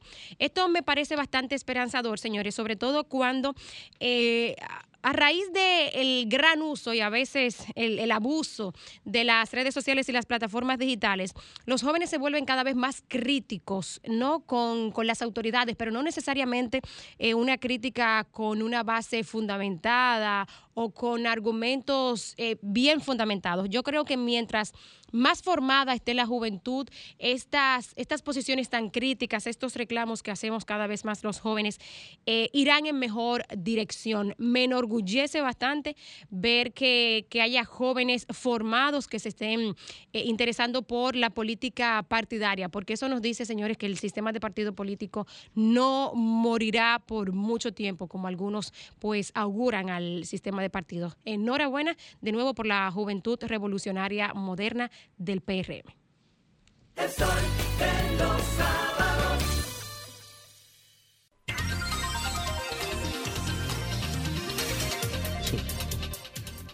Bien, a las 8 y 27 de la mañana continúa esta ronda de comentarios del Sol de los Sábados y es el turno de la Versátil. Muy buen día para Susi Aquino Gotro. La licenciada denunciando los males. males. Muchísimas gracias, Yuri, a mis demás compañeras y los compañeros, donde quiera que estén. Esperemos que vuelvan pronto, especialmente Cristian, que está viviendo la buena vida por allá, por las Europas, como decían en una serie de televisión que yo veía. Eh, señores, em, comentar brevemente dos temas. El primero, cómo se relaciona los referentes, el cambio de referentes que tenemos en nuestra sociedad y el desarrollo y el impacto que esto tiene en los barrios de nuestro país y en todos los sectores. En los tiempos actuales vemos cómo la gente eh, ha cambiado quiénes son sus ídolos, a quienes admirar, a quienes aplaudir. Ahora los que consiguen dinero fácil, los que no hacen las cosas trabajando, son el modelo de nuestra juventud. La semana pasada teníamos un programa eh, muy bueno del gobierno dominicano donde a jóvenes de los barrios se le da ciertas oportunidades para trabajar, para estudiar, para mejorar sus condiciones de vida y en ese sentido entiendo que todas las instituciones del Estado debieran hacer trabajos como este. ¿Por qué? Porque los modelos de admirar eh, se están quedando sin eh, referentes de valores. Es por esto que hemos visto con alegría una campaña que hace otra institución del Estado con peloteros de grandes ligas eh, que van a estar visitando los barrios de nuestro país para eh, servir de ejemplo a estos jóvenes para contar sus historias y para que ellos puedan mirarlos como referencia. Los peloteros que van a estar eh, visitando los barrios son eh, Domingo Acevedo, José de Paula, Brian de la Cruz y Huáscar Brazován, que van a estar trabajando en una campaña denomina- denominada Rescate en Valores, que la está organizando el Ministerio de Interior y Policía. Estos peloteros se reunieron con el titular de esa cartera Chubásquez y él les explicó que, amén de todas las otras cosas que realiza la institución, los insta a hacer referencia para que la gente en los barrios desee ser como ellos. Porque antes el que trabajaba, el que se desarrollaba, el que hacía las cosas bien, era aplaudido, era premiado, era admirado, pero ahora los dueños de los puntos de droga, ahora los delincuentes, ahora el que tiene dinero sin importar cómo, es el que sirve de referente. Y en ese encuentro de los peloteros con el ministro, él le decía que este país es de todos y todos debemos cuidarlos y todos debemos eh, propugnar porque la juventud tenga otros referentes. Y eso lo conecto con un cortecito que vi, voy a buscar la entrevista completa del podcast de Jorge Chalhub, que he visto que hace muchas entrevistas de calidad. Y él, entrevistada, él, él entrevistaba a Tony Almond, que es, señores, eh, creo que uno de los artistas que más ha trabajado en nuestro país eh, por la música de calidad en República Dominicana. Tiene toque profundo muchísimos años, él siendo eh, el cantante de la banda y llevando un buen mensaje. Y ese cortecito se hizo viral donde él dice que ahora el referente del barrio eh, no puede ser eh, drogas y personas que se dedican a la prostitución, sino que él, aunque veía esas historias, que él viene de un barrio, los referentes para él y la mayor cantidad de gente que él veía era la gente que se levantaba de madrugada a a cocinar ciertos alimentos para que otras personas que se levantaban de madrugada también los compraran para irse a trabajar. Y que para él el ejemplo más grande y lo que más abunda en los barrios es esto, es la gente que hace una gran labor. Sin embargo, vende más ver una sola eh, posición, un porcentaje mínimo, que es el, el que se dedica a las cosas malas. Entonces, creo que nosotros tenemos esta responsabilidad de eh, como medios visibilizar estos buenos ejemplos y el Estado, como es el caso de este programa del Ministerio de Interior y Policía con los peloteros de grandes ligas, tratar de impulsar los buenos ejemplos, no solamente hacer su labor de eh, todo el tema que tiene que ver con la seguridad per se, sino también promover estos valores en nuestros barrios dominicanos. Y señores, en otro tema, la vuelta por México, la vuelta por Guatemala y todas las vueltas que se quieren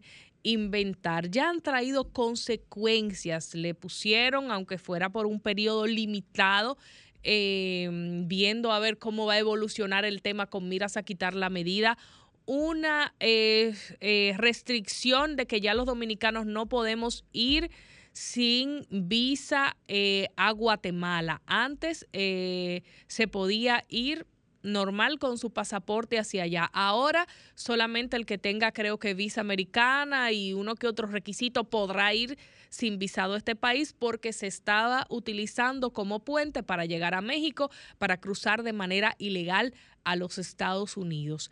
Estas son cosas que afectan mucho. Hay algunas personas que trabajan el tema de migración que han dicho de manera extraoficial que pudiera estarse considerando tomar esta medida también para Colombia. Eso habría que verlo, habría que ver si esto sería una realidad, pero eh, sin lugar a dudas el comportamiento migratorio mm, de muchos dominicanos que se van de manera ilegal está trayendo consecuencias negativas para todo el que porte un pasaporte de RD. Y esto tenemos que verlo con cuidado porque puede afectar ciertas relaciones. Eh, con otros países y ciertos acuerdos que vienen por ahí. Espero que no, que no lo afecte. Eh, se anunció en estos días, dijo el presidente de la Junta de Aviación Civil, la JAC, eh, José Marte Piantini, que en la primera semana de febrero República Dominicana estaría firmando un acuerdo de, un acuerdo de cielos abiertos con Canadá.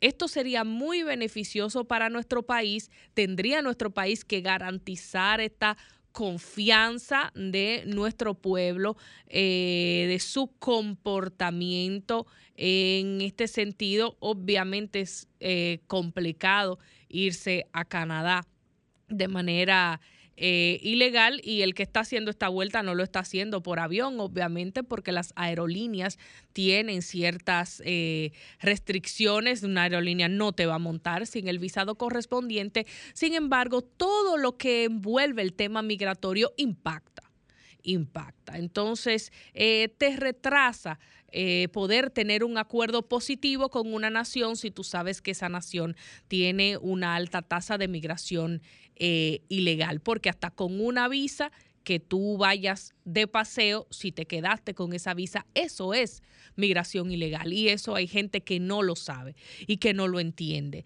Entonces es importante, sería bueno para República Dominicana que eh, se dé este acuerdo. Desde septiembre de 2018 habían noticias publicadas de que las delegaciones de República Dominicana y Canadá estaban en estos aprestos, pero no es hasta ahora, hasta 2023, que se le pone una fecha para la firma de este acuerdo y lo dijo eh, José Marte Piantini, señalando también que Canadá es eh, uno de los socios comerciales más importantes de República Dominicana y tener pendiente con este tema también, ojo, que nosotros tenemos eh, on hold un acuerdo de cielos abiertos pendiente de firmar con Estados Unidos y al cual el presidente Luis Abinader se había referido en varias ocasiones. Es más, el 12 de septiembre del pasado año, él dijo que ya las negociaciones estaban en fases finales, que el proceso estaba completado en 60 días y no ha ocurrido.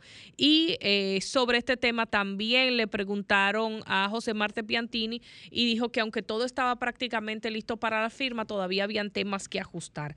Con todo este tema de la vuelta por México, por Guatemala y demás, que entendemos nosotros, según han dicho algunos analistas, que quien eh, dio alguna sugerencia, por decirlo de algún modo, para que se le impusiera esta visa a los dominicanos para ir a Guatemala y que no hicieran este recorrido para llegar a Estados Unidos, había sido precisamente la nación norteamericana, que había dicho, esta gente me está llegando a mi territorio de manera ilegal a través de su eh, país, por favor trate de ponerle alguna regla. Esto obviamente es eh, de cierto modo alguna especulación de parte de expertos en migración de este tema, pero hacemos la referencia de lo que han dicho esas personas conocedores del tema. Entonces vamos a ver qué pasa y cómo se comporta el dominicano, porque precisamente los acuerdos de abiertos no pueden verse tronchados por estas acciones. Tenemos que poner reglas a las autoridades migratorias que hagan su parte porque son muy beneficiosos. Finalmente decir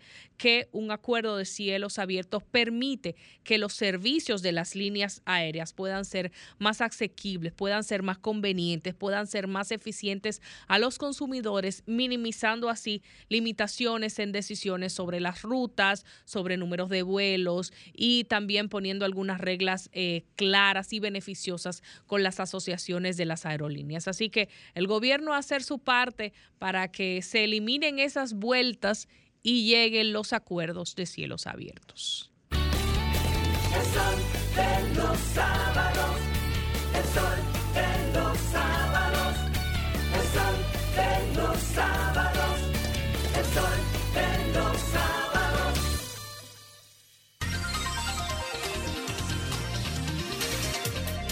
Bueno, a las 8 y 43 de la mañana estamos de vuelta en este Sol de los Sábados y es el turno de la embajadora del pueblo. Muy buen día para Milicen Uribe. Buen día, gracias a toda la gente que nos privilegia con su eh, sintonía.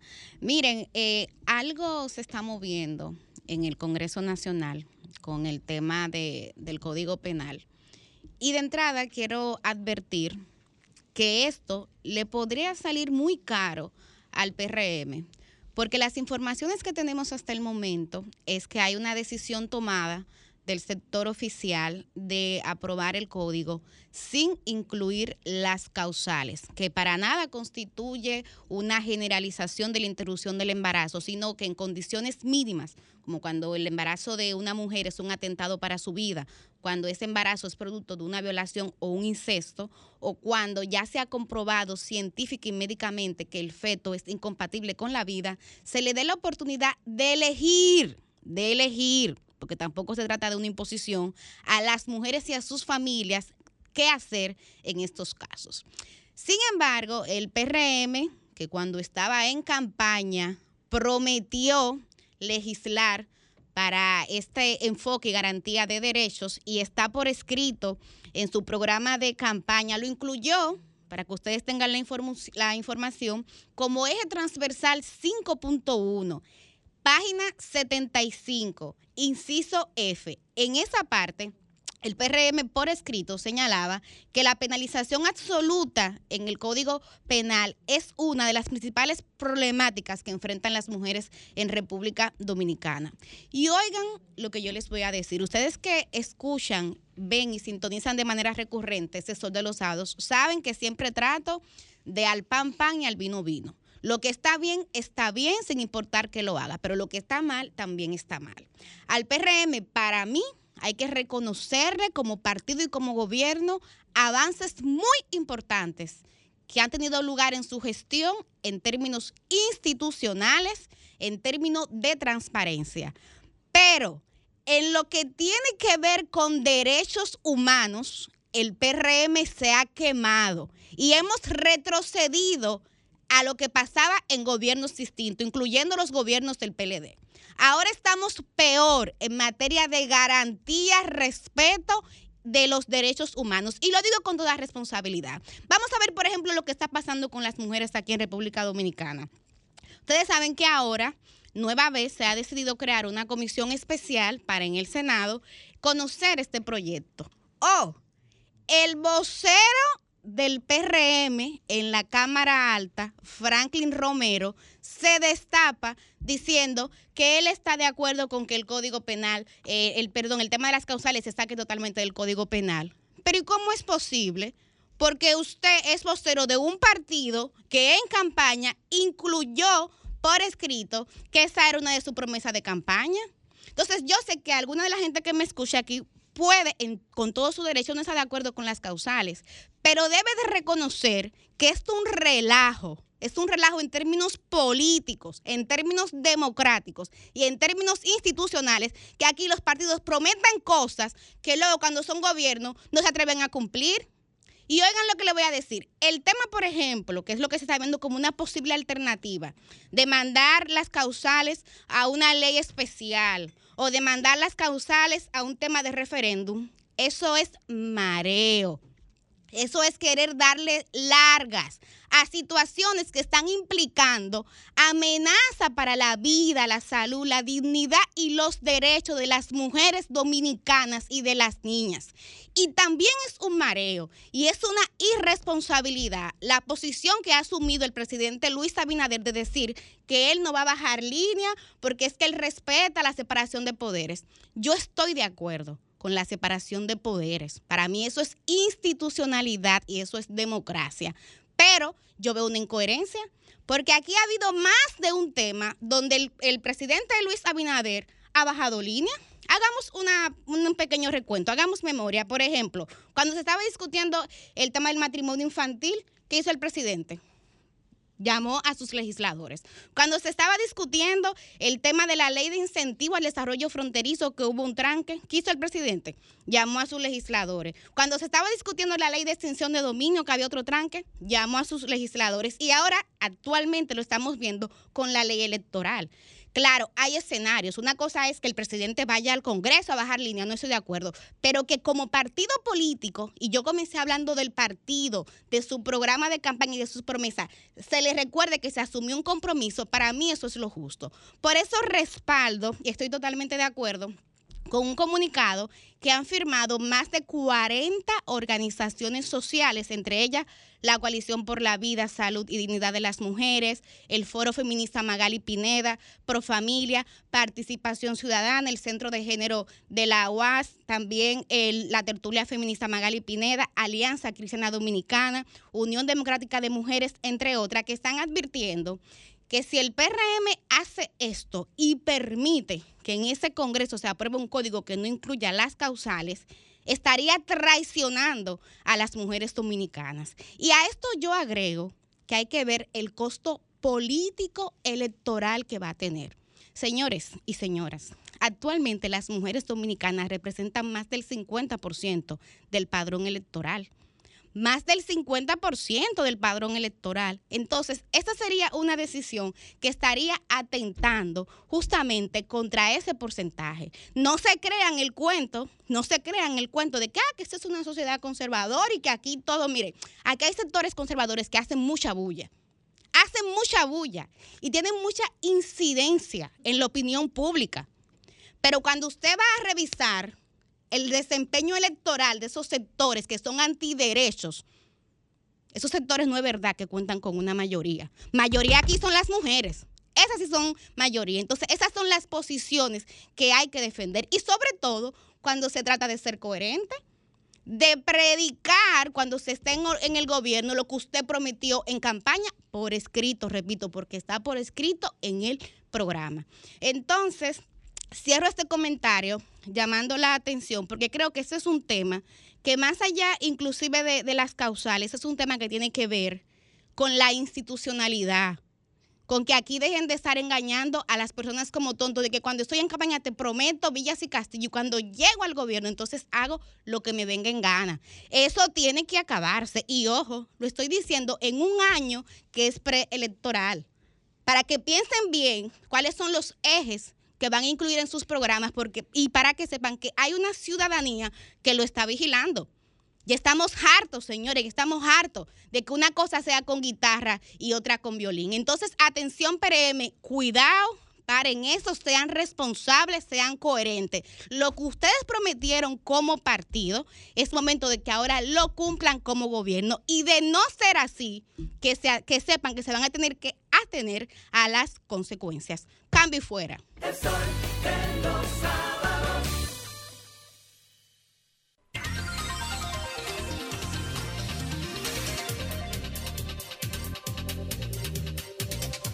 8.51 de la mañana en este su espacio El Sol de los Sábados y cerramos la ronda de comentarios con nuestro coordinador, el titán de la juventud, Yuri Enrique Rodríguez. Muchísimas gracias. Miren, a propósito de que el próximo 31 de enero se celebra el Día Nacional eh, de la Juventud, yo quiero hablar hoy de lo que es ser joven en la República Dominicana. Ser joven en la República Dominicana se ha convertido en sinónimo de salario bajo, trabajo precario e incapacidad de emanciparse. Y una extrema incertidumbre respecto al futuro. ¿Por qué yo digo esto? Porque la situación dramática que viven los jóvenes en la República Dominicana es la misma que ha llevado también a la desafección política, bajo el entendido de que los políticos no entienden lo que le ocurre a la juventud en nuestro país. Y esa sensación lo que ha, digamos, ha generado agravios por lo siguiente. Aquí se ha hablado mucho de la economía colaborativa. Hemos visto la irrupción de Uber, de Airbnb, de los coworking, no sé si los conocen, ¿verdad? Pero ¿qué pasa? Mucha gente ha hablado de que eso significa, eh, digamos, eficientizar el tiempo y los recursos.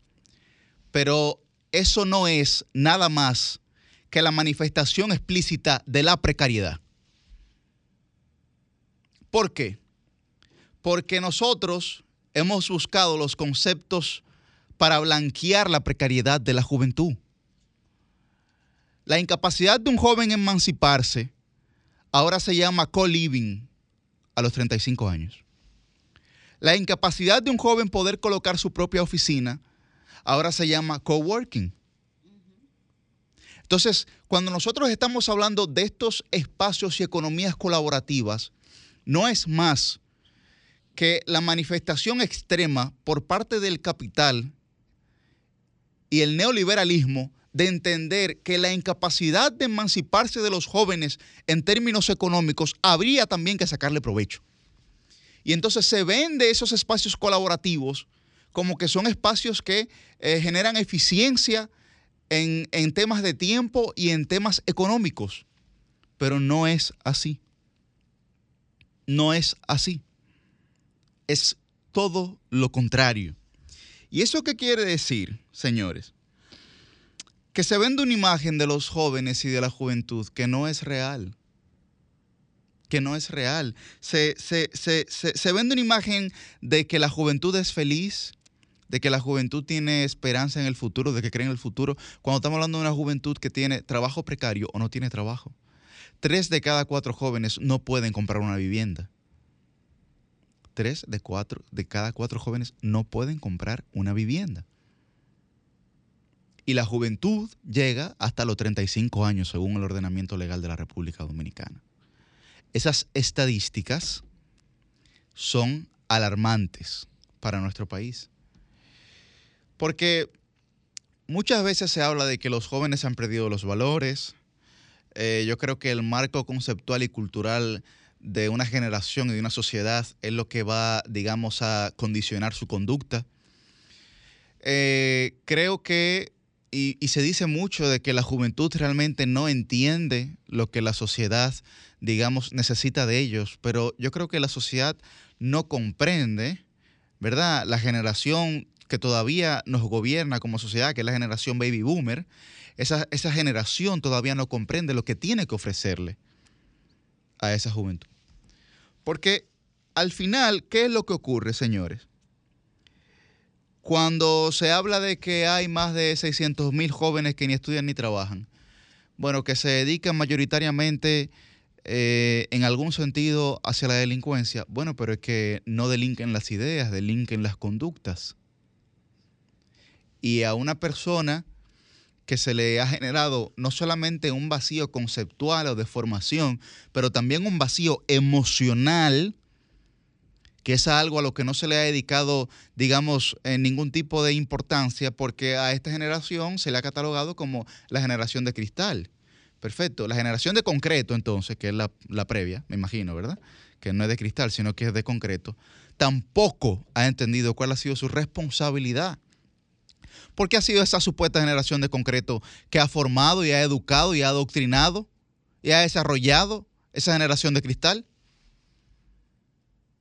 Entonces, yo, yo no sé a veces de dónde parten los razonamientos eh, en una sociedad como la nuestra para intentar entender a la mayor parte de la población. La República Dominicana es mayoritariamente joven. Y nosotros, eh, por ejemplo, de cara al 2024, tendremos 800 mil nuevos votantes de los 8 millones que votan. Más del 50% son jóvenes. Y uno se hace la pregunta, y, yo creo que eso ha sido tema de debate en muchos espacios, en muchos escenarios, eh, en el sector, sobre todo, digamos, en la visión del sector público y en la visión eh, de los partidos y de, de, las organizaciones políticas. Dicen, bueno, ¿por qué los jóvenes ya no se comprometen como antes, ¿no? A generar una militancia estricta y disciplinada en un partido, por ejemplo? Por ejemplo porque muchas de esas instituciones políticas no le están hablando. No ni siquiera a los jóvenes, sino a la sociedad en sentido general, sino que se están hablando entre ellas. Se están hablando entre ellas. Pero no hay ningún tipo de mensaje que se genere a partir de la evidencia, a partir del conocimiento, que pueda, digamos, eh, la gente identificarse con él. Y entonces, aquí no se toma ningún tipo de decisión en torno a esa realidad. Porque uno puede, uno puede, digamos, engañarse, y no quería usar el concepto, pero engañarse en cierto sentido. Pero lo que hay que entender es que los jóvenes no quieren vivir como suscriptores a cualquier red o a cualquier, eh, digamos, aplicación, para luego comprender en su vida que ese es un recordatorio constante de que no pueden lograr nada, ni adquirir nada. Pero ustedes saben qué es lo peor. En Davos ahora, el Fondo Monetario Internacional salta con, con el siguiente chiste. Le voy a poner chiste porque no creo que pueda hacer otra cosa. Dice, en 2030 no tendrás nada y serás feliz. Oigan esa vaina.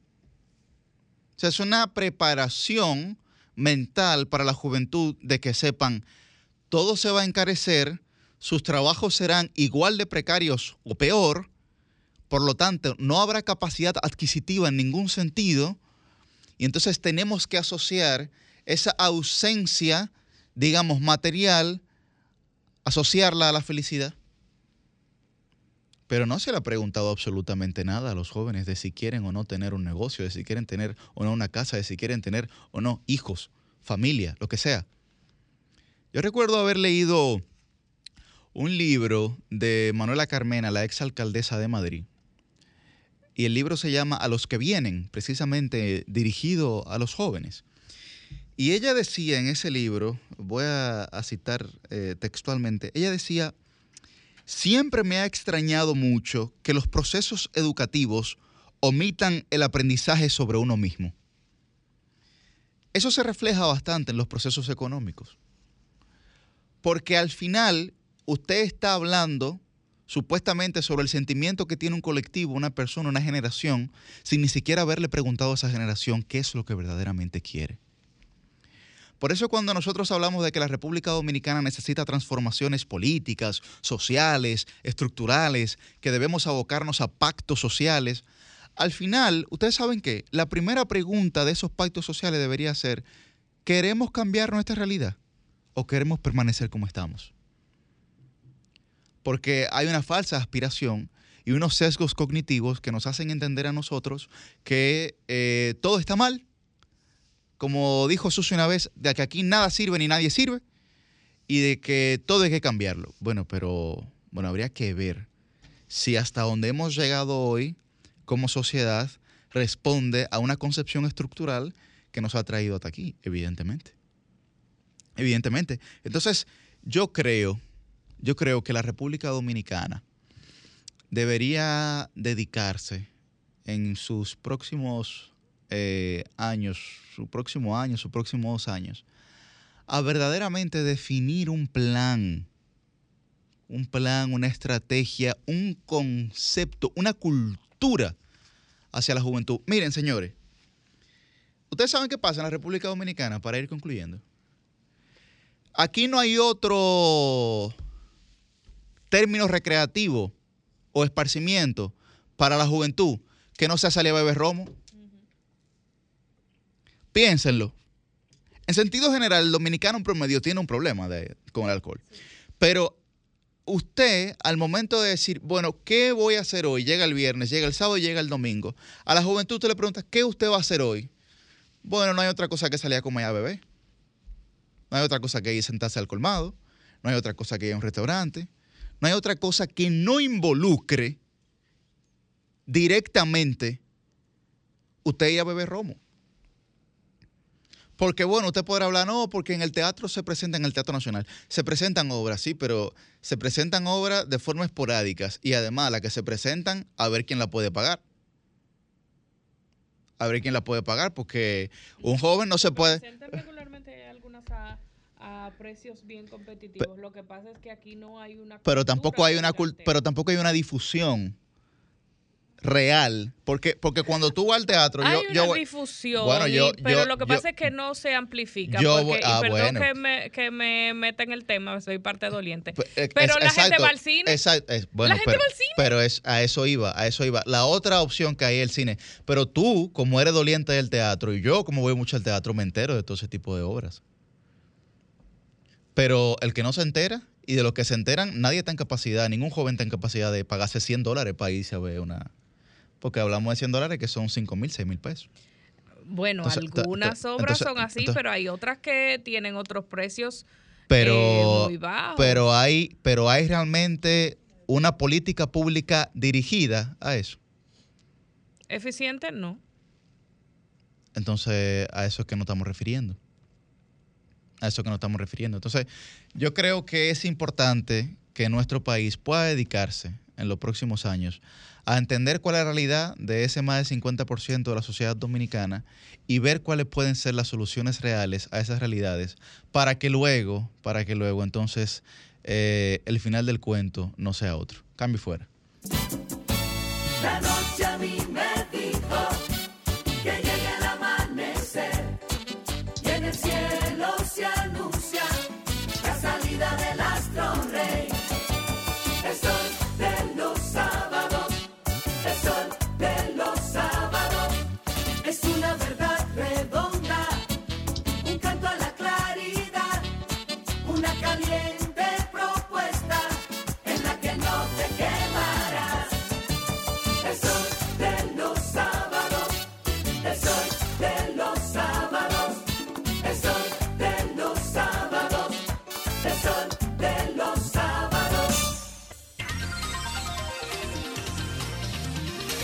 Estamos, de vuelta en este Sol de los Sábados y parece que el tema ha generado un poco de efervescencia.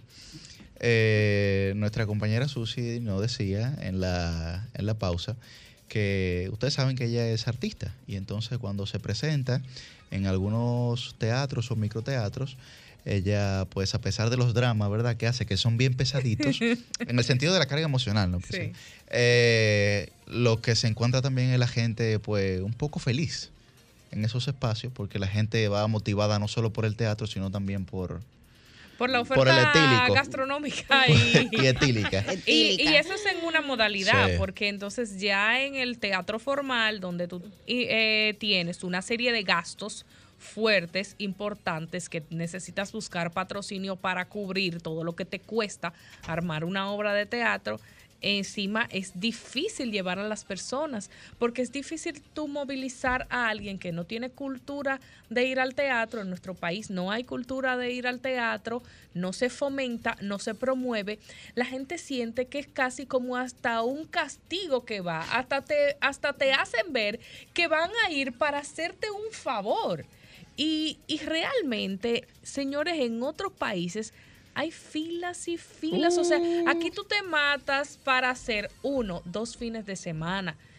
Y hay obras que duran años en otros países Así de es. Latinoamérica. No por temporada, son regularmente los es. teatros de, de toda América Latina son teatros que laboran por temporadas y cada temporada pues tienen una compañía nueva, ¿no? O sea, que Esa es mi, compañía mi de- prioridad. de ballet, Yuri. musical, lo que sea. Cada vez que tengo la oportunidad de viajar, no me gusta irme del destino sin ver por lo menos una obra de teatro. Y óyeme, la gente va organizada con ánimo, Claro, eh, se planifica claro, claro. con un respeto a la pieza que van a ver y así mismo como tú señalas, yo veo que había un elenco original y el elenco va variando porque son actores que tienen tantos compromisos que no pueden durar años y años y Así años es. haciendo la misma Así obra es. de teatro. Bueno, vamos, vamos a, antes de iniciar con nuestro panel, vamos a tomar, aunque sea tres llamaditas sobre este tema. Primero, tómeselo como desahogo. ¿Qué usted hace, digamos, como método recreativo? Usted sea su traguito o no sea su traguito, ¿verdad? Como método recreativo y que usted entiende, digamos, que se debe de fomentar para que la juventud, pues entonces ser pueda joven en. República Dominicana, Sí, como, ser como- joven. como tú planteabas, la, la gente que dé su opinión en ese sentido. Sí, vamos, vamos a ver hay qué la gente ver. piensa sobre ser joven en República Dominicana. Vamos a escuchar a la gente.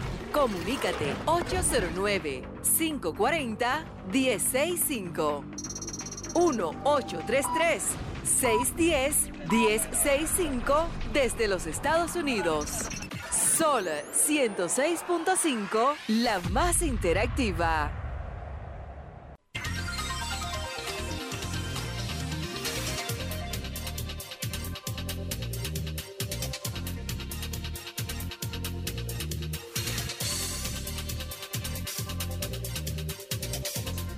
Buen día, su nombre y de dónde está el aire. Muy buenos días, muy buenos días, Miguel Fernández. Miren, señores, Miguel- el eje de la pol- Miguel Fernández del Distrito Nacional. Sí, ¿qué usted piensa de lo que es ser joven en República Dominicana? Mira, en la juventud de los pueblos está el porvenir de la patria. Siempre la juventud, el, eh, el nicho de, de ver el crecimiento y el futuro está en la juventud. Ahora, ¿qué debemos hacer nosotros para ayudarlo? Debemos, muchas veces nosotros no vemos los sueños. A veces vemos un deportista, un joven, y solamente creemos en su sueño cuando llega. Uno eh, uno ha tenido la, la oportunidad de ver en niños. Yo que me, me crié aquí en el Sánchez Quisqueya y jugué béisbol y muchos de ellos muchos que llegaron las grandes dificultades que tuvieron hasta para ir un viaje eh, practicar porque ni siquiera nadie le puso atención entonces Pero aquí, la aquí, música, en el arte la cultura eh, Miguel, el, el- el conservatorio de música, la, la Sinfónica Juvenil vive pidiendo dinero siempre para hacer los viajes para Viena y tal. No, y, y algo más banal, Sí, si sí, yo- pudiera yo usted así creo- llamarlo, la yo Miss que, mira- República, nadie le hizo caso hasta que pasó el Miss Universo y vieron el gran papel que hizo. Miren, yo hablo de una propuesta de cubriendo el territorio. Los líderes comunitarios tenemos que estar enfocados en los deportistas, en los clubes. Los ayuntamientos no pueden estar excepto de eso. Crear líderes para detectar los talentos. Hay muchos talentos que se están perdiendo por falta de oportunidad y porque no le hacemos caso y muchas veces lo criticamos. Y entonces estamos desenfocados, no solamente en la música, sino eh, yo voy a los colegios y, y siempre voy con las niñas y veo niños que pueden ser lo- lo- las medallas de oros, pero hay que ponerlo temprano. Entonces, un llamado a los ayuntamientos y un llamado al gobierno. Vamos a cubrir los territorios comunitariamente para detectar en la juventud los grandes talentos que nos van a representar en el futuro. Muchas Bien. gracias. Ahí está su llamado, vamos a cuenta. Buen día, su nombre y de dónde está el aire. ¿Qué usted piensa sobre ser joven en la República Dominicana? Buenas tardes, le habla Rafael. Adelante, Rafael. Mira, aquí hay dos cosas que no se han definido. La primera, a partir de qué momento se baja por favor un poco el volumen de tu radio o de te- o de tu televisión para poder escucharte con más precisión, por favor. Ok. Eh, decía que hay dos cosas que no se han definido. Primero, a partir de qué momento se considera una persona joven, hombre o mujer, y a partir de qué momento ya esa persona no se considera una persona joven. Según la ley de 18 a 35 años, Exacto. pero Entonces, puede partir desde los 15, 16. Pero eso no se ha definido en términos sociales. Eso está definido en un papel, en una ley que no se ha sociabilizado en términos humanos. Por ejemplo, si tú vas a una escuela, tú no haces una, diríamos, un paréntesis entre el adolescente que llega a la juventud un joven que ya a los 14, 15 años debe comenzar a trillar sobre ese camino para ver las oportunidades que tiene o que el Estado le facilite a esa, a esa persona para desarrollarse en cualquier área, ya sea deporte, cultura, etcétera. Entonces, aquí vemos, por ejemplo, en los deportes, por ejemplo, se habla de que una persona que tenga 30 años ya en un, en un deporte como el béisbol, que nos apasiona, ya la están considerando una persona no joven. ¿Me entiendes? Entonces, no ha habido una, en esa franja no se ha sociabilizado la, la franja donde tú no es, donde tú comienzas a ser joven, donde tú ya no eres joven, que ya tú eres una persona no anciana, no vieja, pero ya una persona madura. ¿Y cuáles aportes tú puedes hacer a partir de eso? Entonces, el Estado, el Estado no tiene políticas públicas para esa franja de personas se vean motivados a tener algún tipo de beneficio. Un joven que pueda optar por una para ir a una universidad en una beca eh, local o internacional, un joven que pueda optar para ir a un, qué sé yo, a algún club que le permita, por ser joven, eh, tener algún tipo de incentivo para practicar cualquier disciplina deportiva, eh, ya sea para el teatro, ya sea para la música, ya sea para otras cosas. Bien. Bueno, ahí está, ahí está, ahí está su llamado. Precisamente sobre, sobre eso vamos a hablar hoy. Ya están con nosotros eh, nuestros invitados y tenemos el panel en qué está la juventud en República Dominicana. A propósito de que el próximo 31 de este mes es el Día eh, de la Juventud. Con nosotros está Ramieri Delgadillo, que es periodista, está Javier Nina, que es regidor por el PRM, me parece que el más joven, En el ¿verdad? Distrito Javier? Nacional. En el distrito, en el distrito, por el PRM, así es. Y está con nosotros José Ernesto Abud, que es el titular de la Secretaría de la Juventud de la Fuerza del Pueblo. Y agregar a lo de Delgadillo también su participación como activista social. Bueno, sí, que, claro, que sí. representa aquí también este panel, esa juventud que no milita en partidos políticos, pero sí milita en causas sociales. Así es. Bueno, ellos van a dialogar con nosotros sobre en qué está la juventud en la República Dominicana. Iniciamos de inmediato a ver quién se motiva. ¿Eh? Bueno, buenos días a la vamos audiencia. Eh, de verdad, primero agradecer la invitación de la producción del programa eh, y felicitar a este equipo que madruga, señores, los sábados. Incluyendo los fines de semana que son sí. largos. Pero Sí. yo creo que para iniciar, eh, primero hay que tomar en cuenta que hay que dimensionar eh, la juventud. La juventud dominicana es diversa. Cuando hablamos de una joven que se cría en un barrio de San Pedro de Macorís, como en mi caso, no es la misma joven que se cría en la 42. No es la misma realidad. Eh, o no es la misma realidad de una joven que se cría en el sur profundo o en las matas de Farfán. Totalmente. Entonces hay que tomar eso en cuenta para poder diseñar políticas públicas que sean eficientes y puedan impactar a la juventud. Partiendo de esa primera parte, ¿en qué está la juventud dominicana? Mira, yo creo que está muy sobreestimulada en las redes sociales, en los medios de comunicación, a través de la música, a partir de un falso paradigma de, de progreso, de bienestar, de desarrollo que parte de la, del, del falso paradigma de que el éxito, el crecimiento, se debe lograr o es sinónimo de acumulación de riqueza, de consumo. Entonces tú tienes a esa juventud que se contraya con una dura realidad socioeconómica.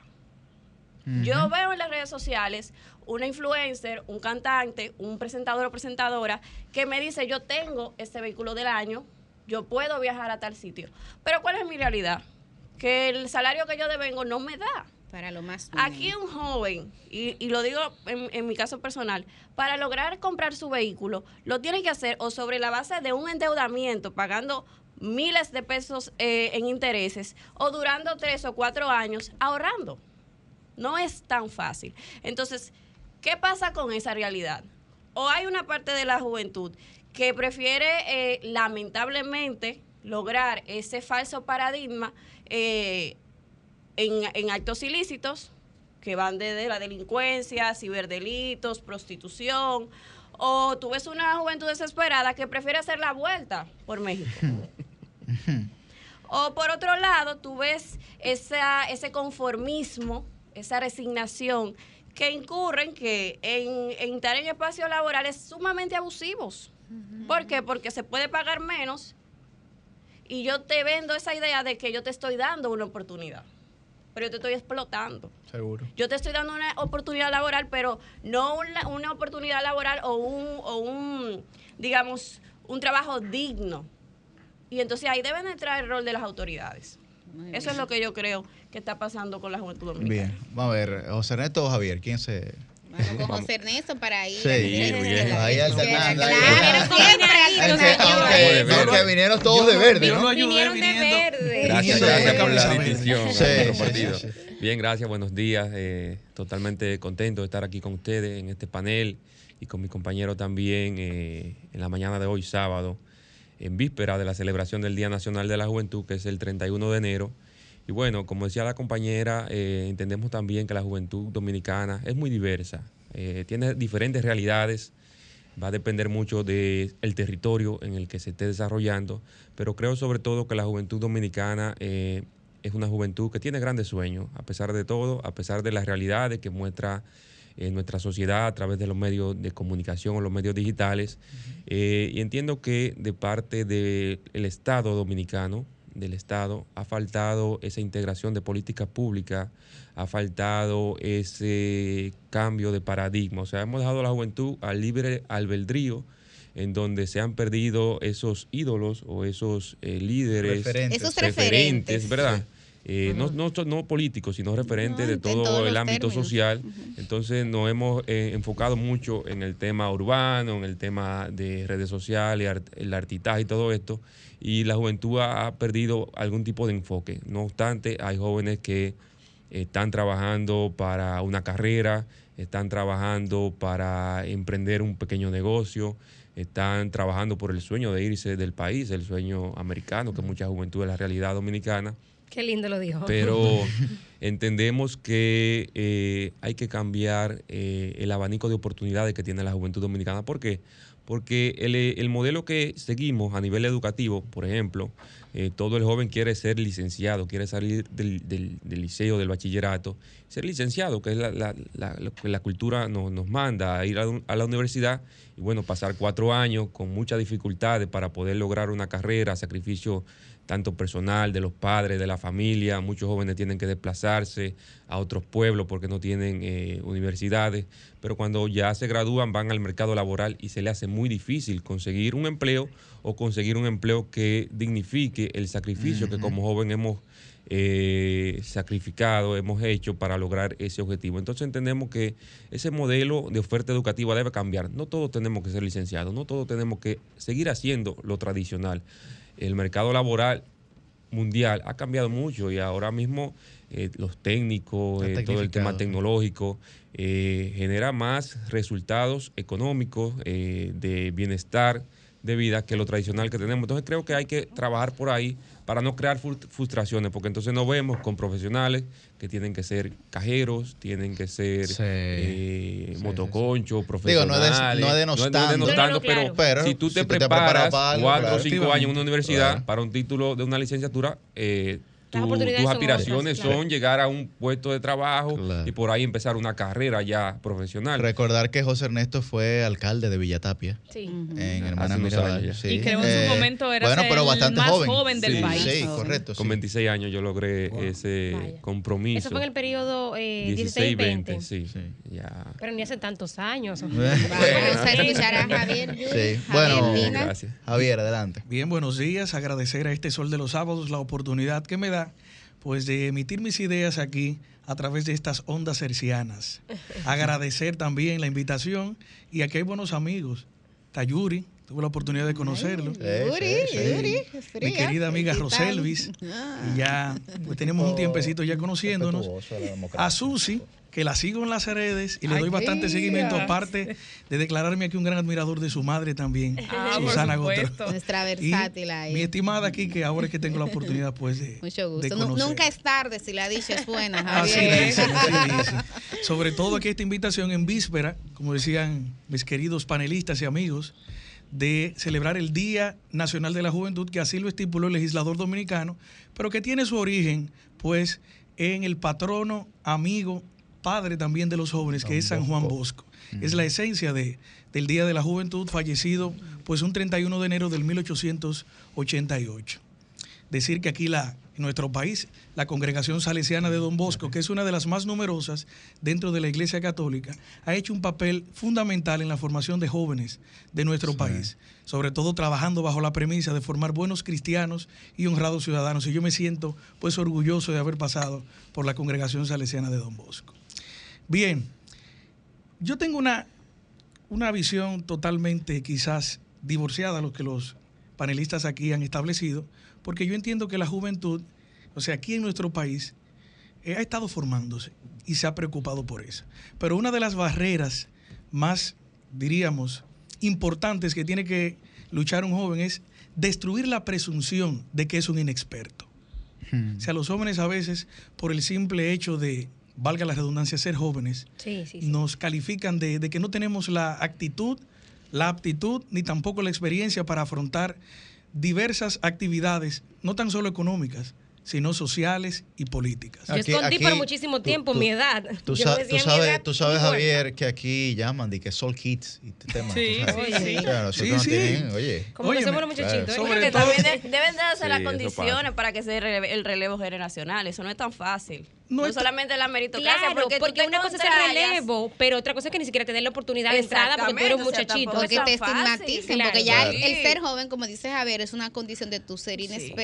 Cuando, Aunque tú tengas yo aspiré. No es broma, señores, me yo nombraron el muchachito. El muchachito. ¿no? Porque estos Sí. muchachitos. Sí, entonces la, vieja guardia del, partido, pues tildan a uno de, muy jovencito. O sea, hay un tipo de doble moral en ese sentido porque se quiere que la juventud participe y cuando la juventud se empodere y Que ellos participa, arrancaron jóvenes pues dice, también no, que tú eres muy joven, también. espérate, te falta experiencia, 40 entonces se da la doble Pero no es por cariño que te lo dicen, sino que uno sabe lo que eso implica. No, De no manera por cariño. despectiva. falta de respeto, un montón de cosas. No, claro, Sí, sí, totalmente. sí. Incluso el pasado 26 de enero Esos términos. conmemoramos el 210 aniversario del patricio Juan Pablo Duarte. Sí, sí, muchachito. Y en la obra. Apuntes de Rosa Duarte, 25 años tenía. Y hay que ver lo que hizo, claro. en la o- 25 años. Así es, en la obra Apuntes de Rosa Duarte, de su mejor biógrafa, que es su hermana, del Patricio, ella ahí plasma de que a Duarte incluso, y le decían cuando intentaba crear ese movimiento independentista y político, la Trinidad incluso le llamaban la revolución de los muchachos,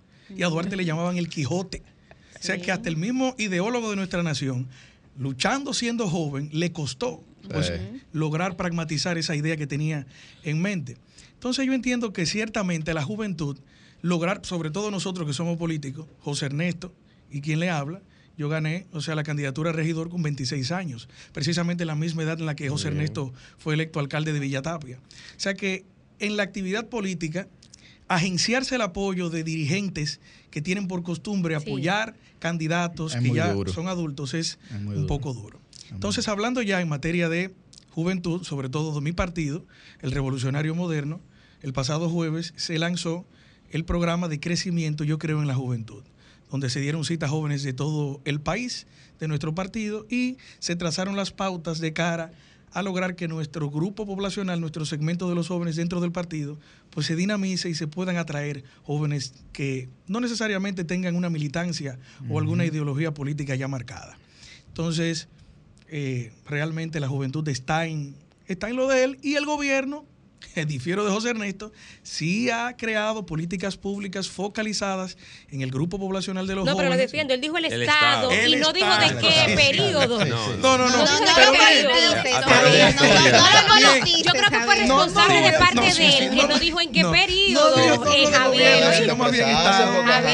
no, no dijo en qué pues, periodo. rectifico porque claro está que el Estado es la nación jurídicamente organizada y un gobierno es una administración que pasa cada cuatro pasa? años. Eso es lo que- Ahí tiene razón el hermano José A, a mí, Ernesto. a mí me gustaría, eh, Javier eh, Delgadillo y también José Ernesto, que reflexionemos sobre juventud, causa o consecuencia. Porque a mí que me toca también estar en muchos espacios donde tal vez soy la más joven, eh, he visto cómo cargamos con ese estigma. El otro día en un conversatorio decía una persona que lo moderaba, decía, no, porque la juventud hoy día no, no se interesa por la historia, no, no quiere leer, no quiere conocer, no, no valora los sacrificios del pasado. Y yo que me tocó estudiar en España y por ende vivir allá dos años, una de las cosas que más me me impresionaba es que yo sentía la mano amiga del Estado como joven. Cuando yo iba a comprar eh, el boleto aéreo para poder transportarme a la universidad, yo tenía Sí. tarifas especiales. Esos son políticas públicas Cuando yo Estado. iba, por ejemplo, a, a- a- a la biblioteca y tenía la oportunidad de tener acceso a libros. Los museos para los estudiantes más gratis. baratos. Cuando yo iba a los museos, la tarifa para jóvenes era diferente, era más barata. Y sobre todo, y, y Yuri hablaba de, y Susi, de, de- de la vida cultural, o sea, todos los fines de semana había actividades culturales. Que no era solamente ir a la discoteca a bailar, sino que había actividad Que se iban, ¿no? Entonces Que yo se les pregunto a ustedes, la situación de, de la juventud vista por ese tipo de, de personas, o sea, ¿es la juventud la causante o es simplemente la consecuencia de que no se estén tomando políticas públicas adecuadas en los diferentes ámbitos? Me gustaría comenzar con José Ernesto. Yo creo que cada quien tiene su parte de responsabilidad, ¿verdad? Pero siempre al joven hay que guiarlo desde muy temprana edad, porque no solo el joven, hablamos de joven entre 18 y 35 años, pero el joven es desde muy temprana edad, que hay que ir guiándolo en las escuelas. Y por eso hablaba de que el Estado, y me refiero a los diferentes gobiernos que han pasado, han sido un poco débil en la ampliación de políticas públicas a favor de la juventud, porque a veces eh, se le tira solamente al Ministerio de la Juventud, o sea, encárgate de la juventud y dale para allá, pero eso es imposible, lograr generar cambios o, o políticas que puedan llegar a la totalidad de los jóvenes, por lo menos de los más vulnerables en la sociedad dominicana. Entonces debe ser una política o políticas transversales de todo el aparato institucional gubernamental para poder entonces eh, dar incentivos en el transporte, como bien decía la compañera, en los diferentes aspectos donde la juventud a su temprana edad pues se desarrolla en el día, en el día a día y son ejemplos vivos que lo ha llevado a cabo eh, diferentes naciones eh, de países desarrollados.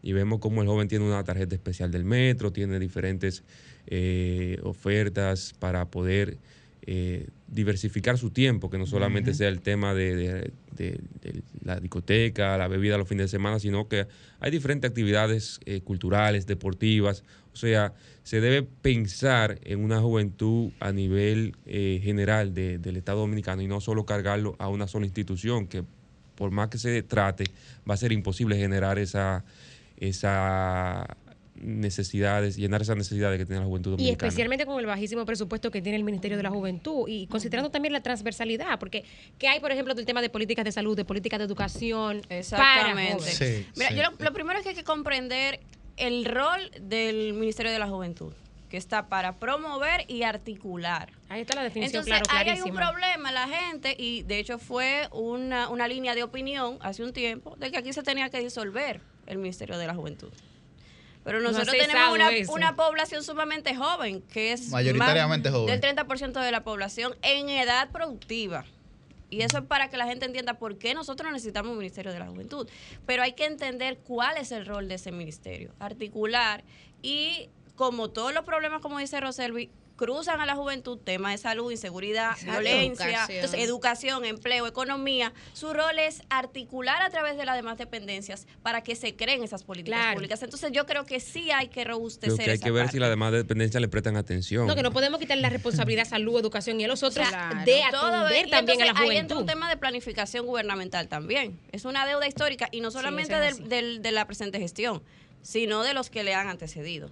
Entonces ahí sí tienen una ¿Oíste, deuda Javier? considerable, porque aquí ahora estamos hablando de... Pero ahí es histórico. Entonces, Sí, tenemos una población en una edad sumamente pro- eh, eh, productiva, pero que no tiene las herramientas. Y es muy fácil decir, la juventud está perdida. La juventud está en dembow y hace mueca. La juventud no hay lucha. muchos sectores que le conviene que eso sea lo que se crea. Porque aquí hay muchos jóvenes que se han destacado, eh, que, que hacen una función eh, loable en la sociedad, pero eso no es lo que más suena tampoco. Entonces, ¿a quiénes le conviene que Su- se siga instalando y, y repitiendo eso? Ah, bueno. Perdón que, que interrumpa, pero iba ahí mismo la, la tónica de mi pregunta. Porque eh, José Ernesto mencionaba los referentes y tú señalas eh, precisamente lo que yo iba a preguntar. ¿De quién es la responsabilidad de que en nuestra sociedad estemos prestando más atención a referentes? Como que si Yailin la más viral y Mami King y Fogón se dieron unos golpes a promover que figuras dominicanas como Zoe Saldaña haya sido catalogada La como la primera actriz en la historia en la historia en general en participar en cuatro películas que han facturado 2 mil millones de dólares en el cine. Solo seis películas en la historia han logrado facturar 2 mil millones de dólares. Y la en primera actriz en la historia en participar en cuatro de ellas ha sido la dominicana Zoe Saldaña. Pero aquí no le damos importancia a ese tipo de dominicanos, tal vez no tan jóvenes, pero referentes. Ahora, pero cuando empezó era Exactamente, Sí, joven. que se destacan. O sea, ¿dónde, y les pregunto a ustedes, está la responsabilidad de que se promueva un referente negativo en vez de un positivo común? Vamos a hacer una pausa y cuando bajemos, entonces vamos a comenzar con Javier para dar respuesta a esa interesante pregunta que plantea Susi aquí nosotros. No se vayan.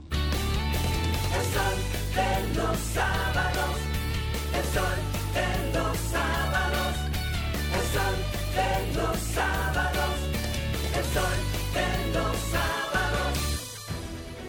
Sol 106.5, la más interactiva. Una emisora RCC Miria. Sol 106.5. El sol de los sábados, el sol los sábados, el sol los sábados, el sol los sábados.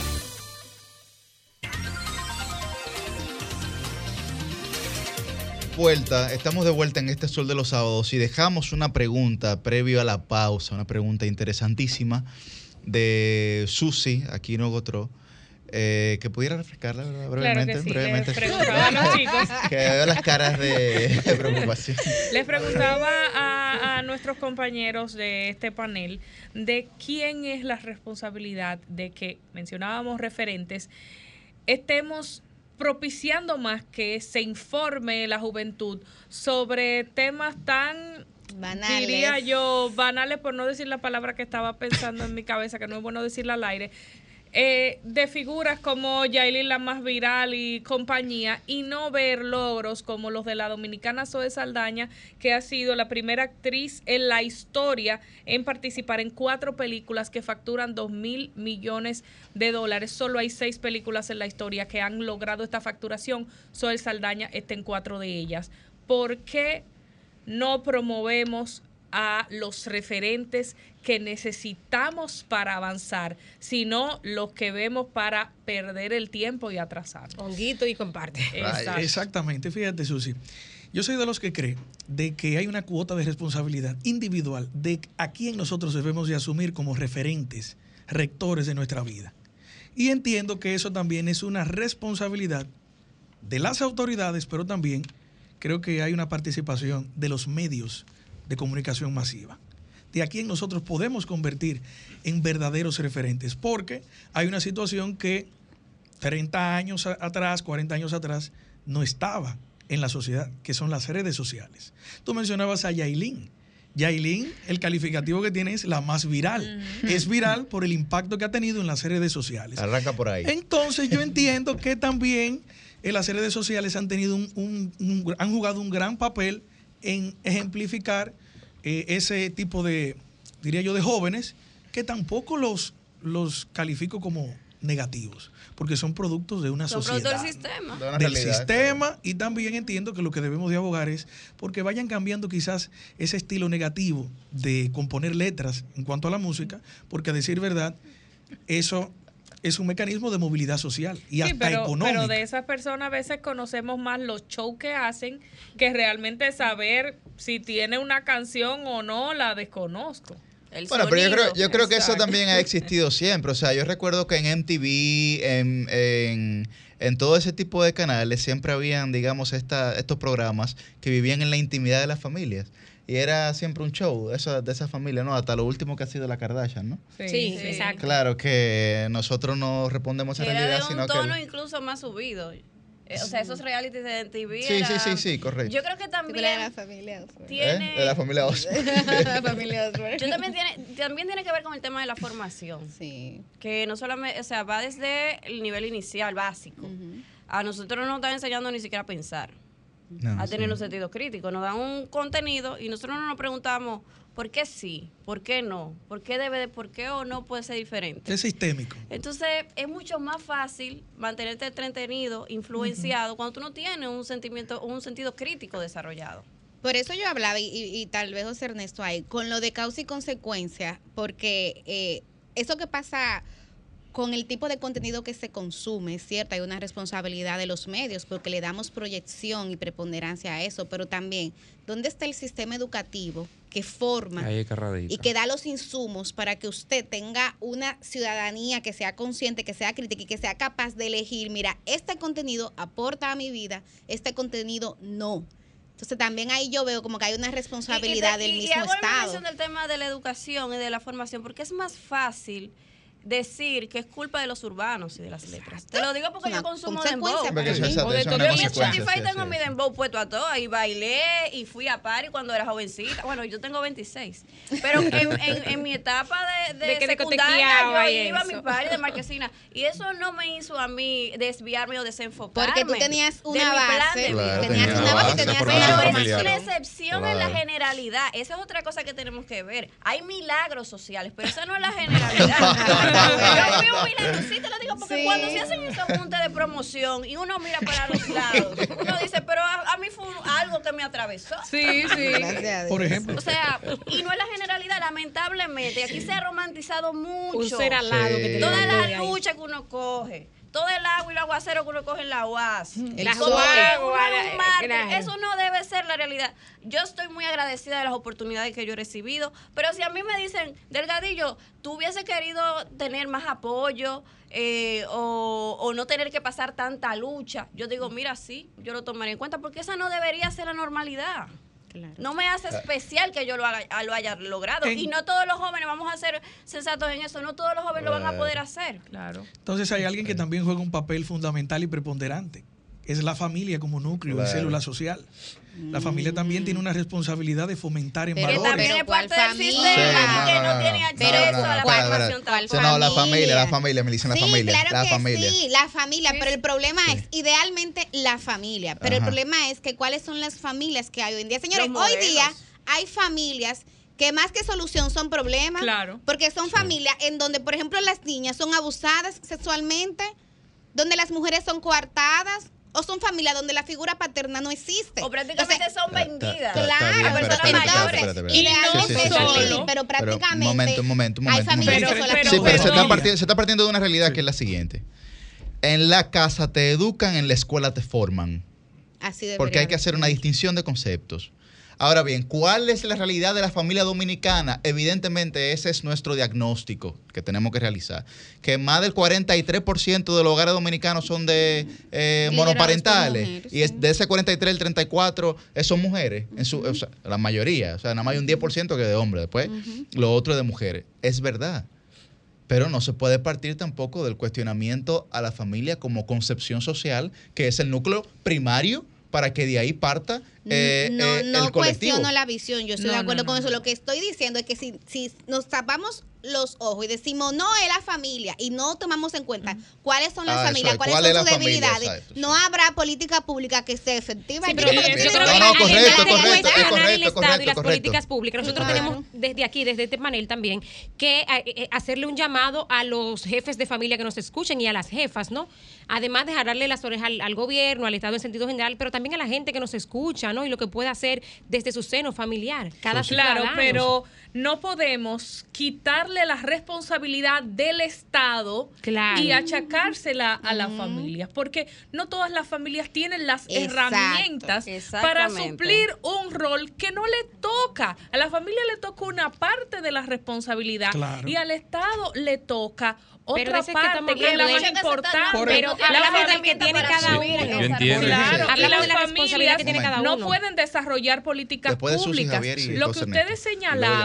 De que aquí se venden algunas eh, eh, niñas en los barrios, a los varones se les exhorta a hacer cualquier otro tipo de cosas, no es algo exclusivo de la clase baja. Yo estudié en la universidad en la Pucamaima y ahí yo escuché historias de una compañera de estudios donde su mamá le dijo, ah, ¿tú quieres tal celular? Pues ve a ver cómo tú entrega tal cosa por ahí para que te lo compres, porque yo no te lo voy a comprar. Entonces, cuando los mismos padres te están llamando a hacerlo mal hecho para tú conseguir recursos económicos, teniendo una posición acomodada, ¿qué podemos exigirle a esa familia? No tienen herramientas, el que no tiene concepto no puede dar. Ahí. El Estado no se puede meter en la casa, supuestamente, pero tiene que hacer su rol con las políticas públicas del lugar. Bien, Javier, José Ernesto y luego vamos a tomar unas llamadas. Estoy de acuerdo con Susi en ese sentido, porque pudiéramos decir que donde termina la familia puede comenzar el Estado,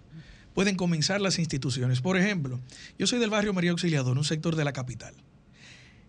El Club María Auxiliadora, que es deportivo y cultural, duró 10 años secuestrado por una familia en la que el club, tú sabes la historia, que yo he sido un abanderado de esa lucha, el club era un centro de formación de valores. Recuerdo que había una escuela de niñas que practicaban el batón ballet, que se ha perdido esa tradición comunitaria. Entonces, una familia secuestró el club, lo utilizó para ellos como beneficio personal y lo que puso en el club fue un drink, una tapicería. Válgame O sea, Dios. distorsionó totalmente la esencia y naturaleza de un centro que puede servir para esas niñas que están en situación de calle, jalarlas a capítulo y reinsertarlas, reorientarlas y también los jóvenes que a veces en los barrios, los jóvenes a veces lo que quieren es practicar incluso deportes Sí. y las pocas instituciones que tenemos las secuestran. Gracias a Dios pudimos recuperar el club después de una batalla judicial. grandiosa. José Ernesto. Bien, eh, yo entiendo que cada quien en una sociedad tiene su rol y su cuota de responsabilidad, pero en un sistema democrático como el que vivimos, pues los actores políticos, o sea, los políticos son los que eh, tienen que orientar o decir por dónde va la sociedad. Y cuando el político llega a dirigir o administrar el Estado, pues debe marcar la línea hacia la sociedad que queremos como país. Y eso es lo que se debe marcar. O sea, ¿Tú crees que se han visto poner- desentendidos los políticos de los jóvenes? o sea, e- este, este país, yo entiendo, y al día de hoy, no sabe a dónde va como sociedad. O sea, estamos todo el mundo una en un libre albedrío. Los En medios están facturando como al final del día eso es lo que los medios hacen, facturar. O sea, y entran en la competencia de los más virales. medios, medios tradicionales de, de- de larga data. Bueno, tú lo ves en las redes sociales con, con, con temas tan, digo, y estos medios ya no tienen que hacer, que publicando cosas que, que- noticias. que Que si le dieron una galleta tal, a otro. no, que y se- que se la- oye, eh, medios que, se- que pastores. tienen un prestigio en la sociedad, que no son de las nuevas plataformas, pues, pero han entrado en ese juego porque al final quieren facturar, no se quieren quedar fuera de la sociedad. Números. Exactamente. Entonces, yo entiendo que como sociedad, la sociedad dominicana, todos los actores, los políticos en principal deben reunirse, debemos reunirnos y decir, bueno, la sociedad dominicana que queremos de aquí a 30 años es esta. Y para tener así, tenemos que hacer esto, esto, esto y esto. Y por ahí se marca la sociedad. Entonces vamos a tener una mejor familia, vamos a tener unos mejores niños, una mejor educación y por lo tanto mejores jóvenes. Pero eso hay que hacerlo desde ahora. Así es. Vamos, vamos a escuchar qué piensa la gente sobre este tema. Vamos a coger dos o tres llamaditas. Comunícate 809-540-1065. 1-833-610-1065 desde los Estados Unidos. Sol 106.5, la más interactiva. Buen día, su nombre y de dónde está al aire. ¿Qué piensa usted de este tema? Wellington Morel, Santo Domingo. Adelante, Wellington. Mira, hermano, eh, yo que nací en un barrio, yo veo que esto es responsabilidad de todos los sectores. Primero de la familia, segundo de uno mismo como persona, tercero del Estado. Eh, somos todos, la escuela, el colegio, somos todos, la iglesia, Porque mira, en el barrio, por ejemplo, yo siempre me quejo de algo que ustedes comentaron, y es que los jóvenes, incluyéndome en el barrio, queríamos eh, estar en un deporte, en una cancha, y no teníamos una cancha. Solamente se acercaba un político, como hizo Visto No, por ejemplo, que era muy famoso y lo recordamos por eso, a regalarnos una cancha cuando estaban en campaña. Tú sabes, entonces, mi hermano, a los barrios, háganle cancha, que los jóvenes quieren jugar, basquetbol, estar entretenidos en eso. Pero si no hay más nada, los jóvenes nos poníamos a hacer travesura, a hacer diablura, ¿tú entiendes? Claro.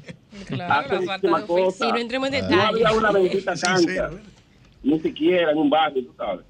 Bien, bien, gracias. Gracias, ay, gracias. Buen día, su nombre y dónde está el aire. ¿Qué piensa de este tema? Gra- gracias, gracias, los girasoles, Domingo Díaz. Adelante, Domingo. Mira, pero yo vengo del barrio de donde dice el de María Auxiliadora y yo conozco la historia de esa de ese club que fue secuestrado. Sí. Mira, te lo voy, se lo voy a decir y lo voy a decir en contra de los clichés que tanto se- tan lindo siempre se escucha. La policía, la policía, la policía no tiene quien te responda a ti como medio de comunicación, quien te enfrente, tu respuesta podría decir cualquier cosa. La escuela, la, la escuela, la escuela, el ministerio no tiene quien, porque son instituciones como tal, que están para servir y no para responder. Domingo. Parece que se- se, se cayó. Domingo se cayó, te pedimos, te pedimos excusa. Que vuelva y llame, porque ese punto Sí, vuelve, bueno. vuelve y llame, Domingo, Sí. por favor. La, la responsabilidad Bu- institucional y la personal. Sí, sí. Buen día, está al aire. ¿Su nombre y de dónde? ¿Qué piensa de este tema? Buenos días, mi nombre es Richard Martínez. Soy vecino de Javier soy el presidente. Tenemos Te- dificultad para tenemos, tenemos dificultad para escucharle. escucharle. Vamos a ver. Buen día, ¿su nombre y de dónde está al aire? Se nos fue también, se nos fue esta llamada. Parece que hay una dificultad eh, técnica.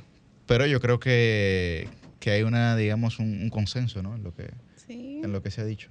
Sí, yo creo que, que, que Multifactorial. misión Vamos, vamos, vamos a ver. Buen día, su nombre y de dónde está al aire.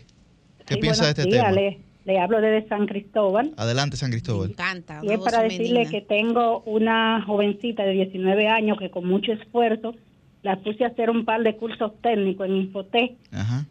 Y cuando ha llenado muchos currículos lo de- en diferentes empresas, pero no encuentra trabajo. Y la han llamado de dos, pero entonces le dicen que es demasiado joven. A los 19 años no está capacitado un muchacho para trabajar, ya Claro. preparado. Claro. Mira, Bueno, en, en excelente ese punto. Y bueno, yo conozco jóvenes que han tenido que salir del país Sí, porque el mercado claro. laboral no es capaz de responderle. Así es. Buen día, su nombre y de dónde. ¿Qué piensa de este tema? Saludos, buenos días. Mi nombre es Richard Martínez, yo soy de María Auxiliadora.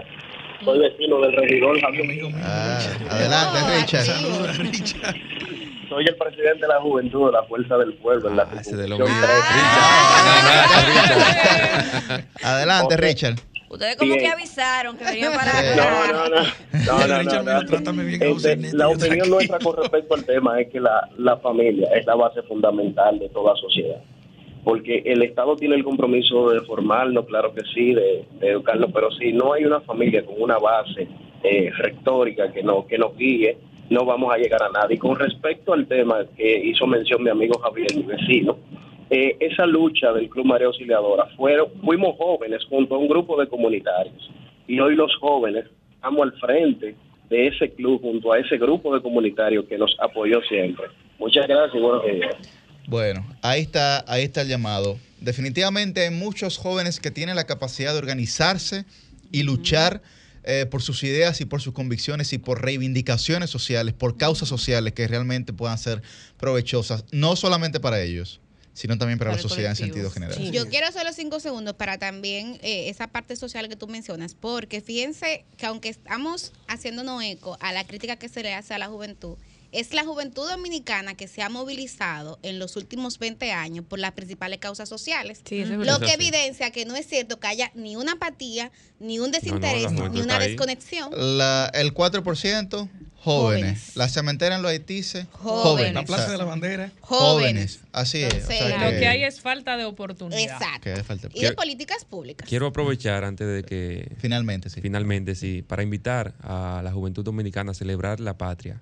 El lunes 30 estaremos la Fuerza Joven del Pueblo pues conmemorando en el marco de la conmemoración del Día Nacional de la Juventud eh, en el Parque Colón de la zona colonial y marcharemos hasta el altar de la patria para caminar juntos eh, y proclamar las causas sociales por lo que la juventud de la Fuerza del Pueblo eh, trabaja políticamente día a día. Será una mañana bien dinámica, cultural, eh, algo muy diferente a lo tradicional en términos políticos. Es una invitación a todo el joven que se sienta parte de esta patria y quiera acompañarnos este próximo lunes. Excelente. ¿El PRM tiene alguna invitación este lunes? Invitarles a los jóvenes a que continúen formándose, que si no existe la posibilidad de usted conseguir un empleo, hay muchísimas agencias del Estado, como lo es el Gabinete de Política Social, Oportunidad 1427, que es un programa. 1424, sí. 1424. Que lo teníamos aquí la- sociedad civil tiene Acceso alguna, al crédito también. otra ¿tiene Yo hago un invitación? llamado al Estado a robustecer las políticas públicas. Tenemos becas internacionales, pero cuando regresan los muchachos no hay No hay pa' nadie, Y se así debe, es. ese conocimiento que Pero se importa mucho, al sí. país se debe utilizar. Eso Yo genera creo- fuga de cerebro, de cerebro, así es. Entonces, eso hay que reforzarlo. Y a la juventud dominicana que no desmaye. El hay- PLD también hay- el lunes tiene una actividad. Bueno, bueno, en la tarde, en la tarde. Eh, hay una pregunta aquí, hay una pregunta. No, es Susi que la ah, tiene. sí, la pregunta, sí. Vamos a ver. Es una pregunta un poco de farándula interna del programa, pero yo quiero saber si el señor de las preguntas de este programa, eh. Cristian Cabrera, va a traer algo de la ciudad de Roma. ¡Ay! Cambio y fuera.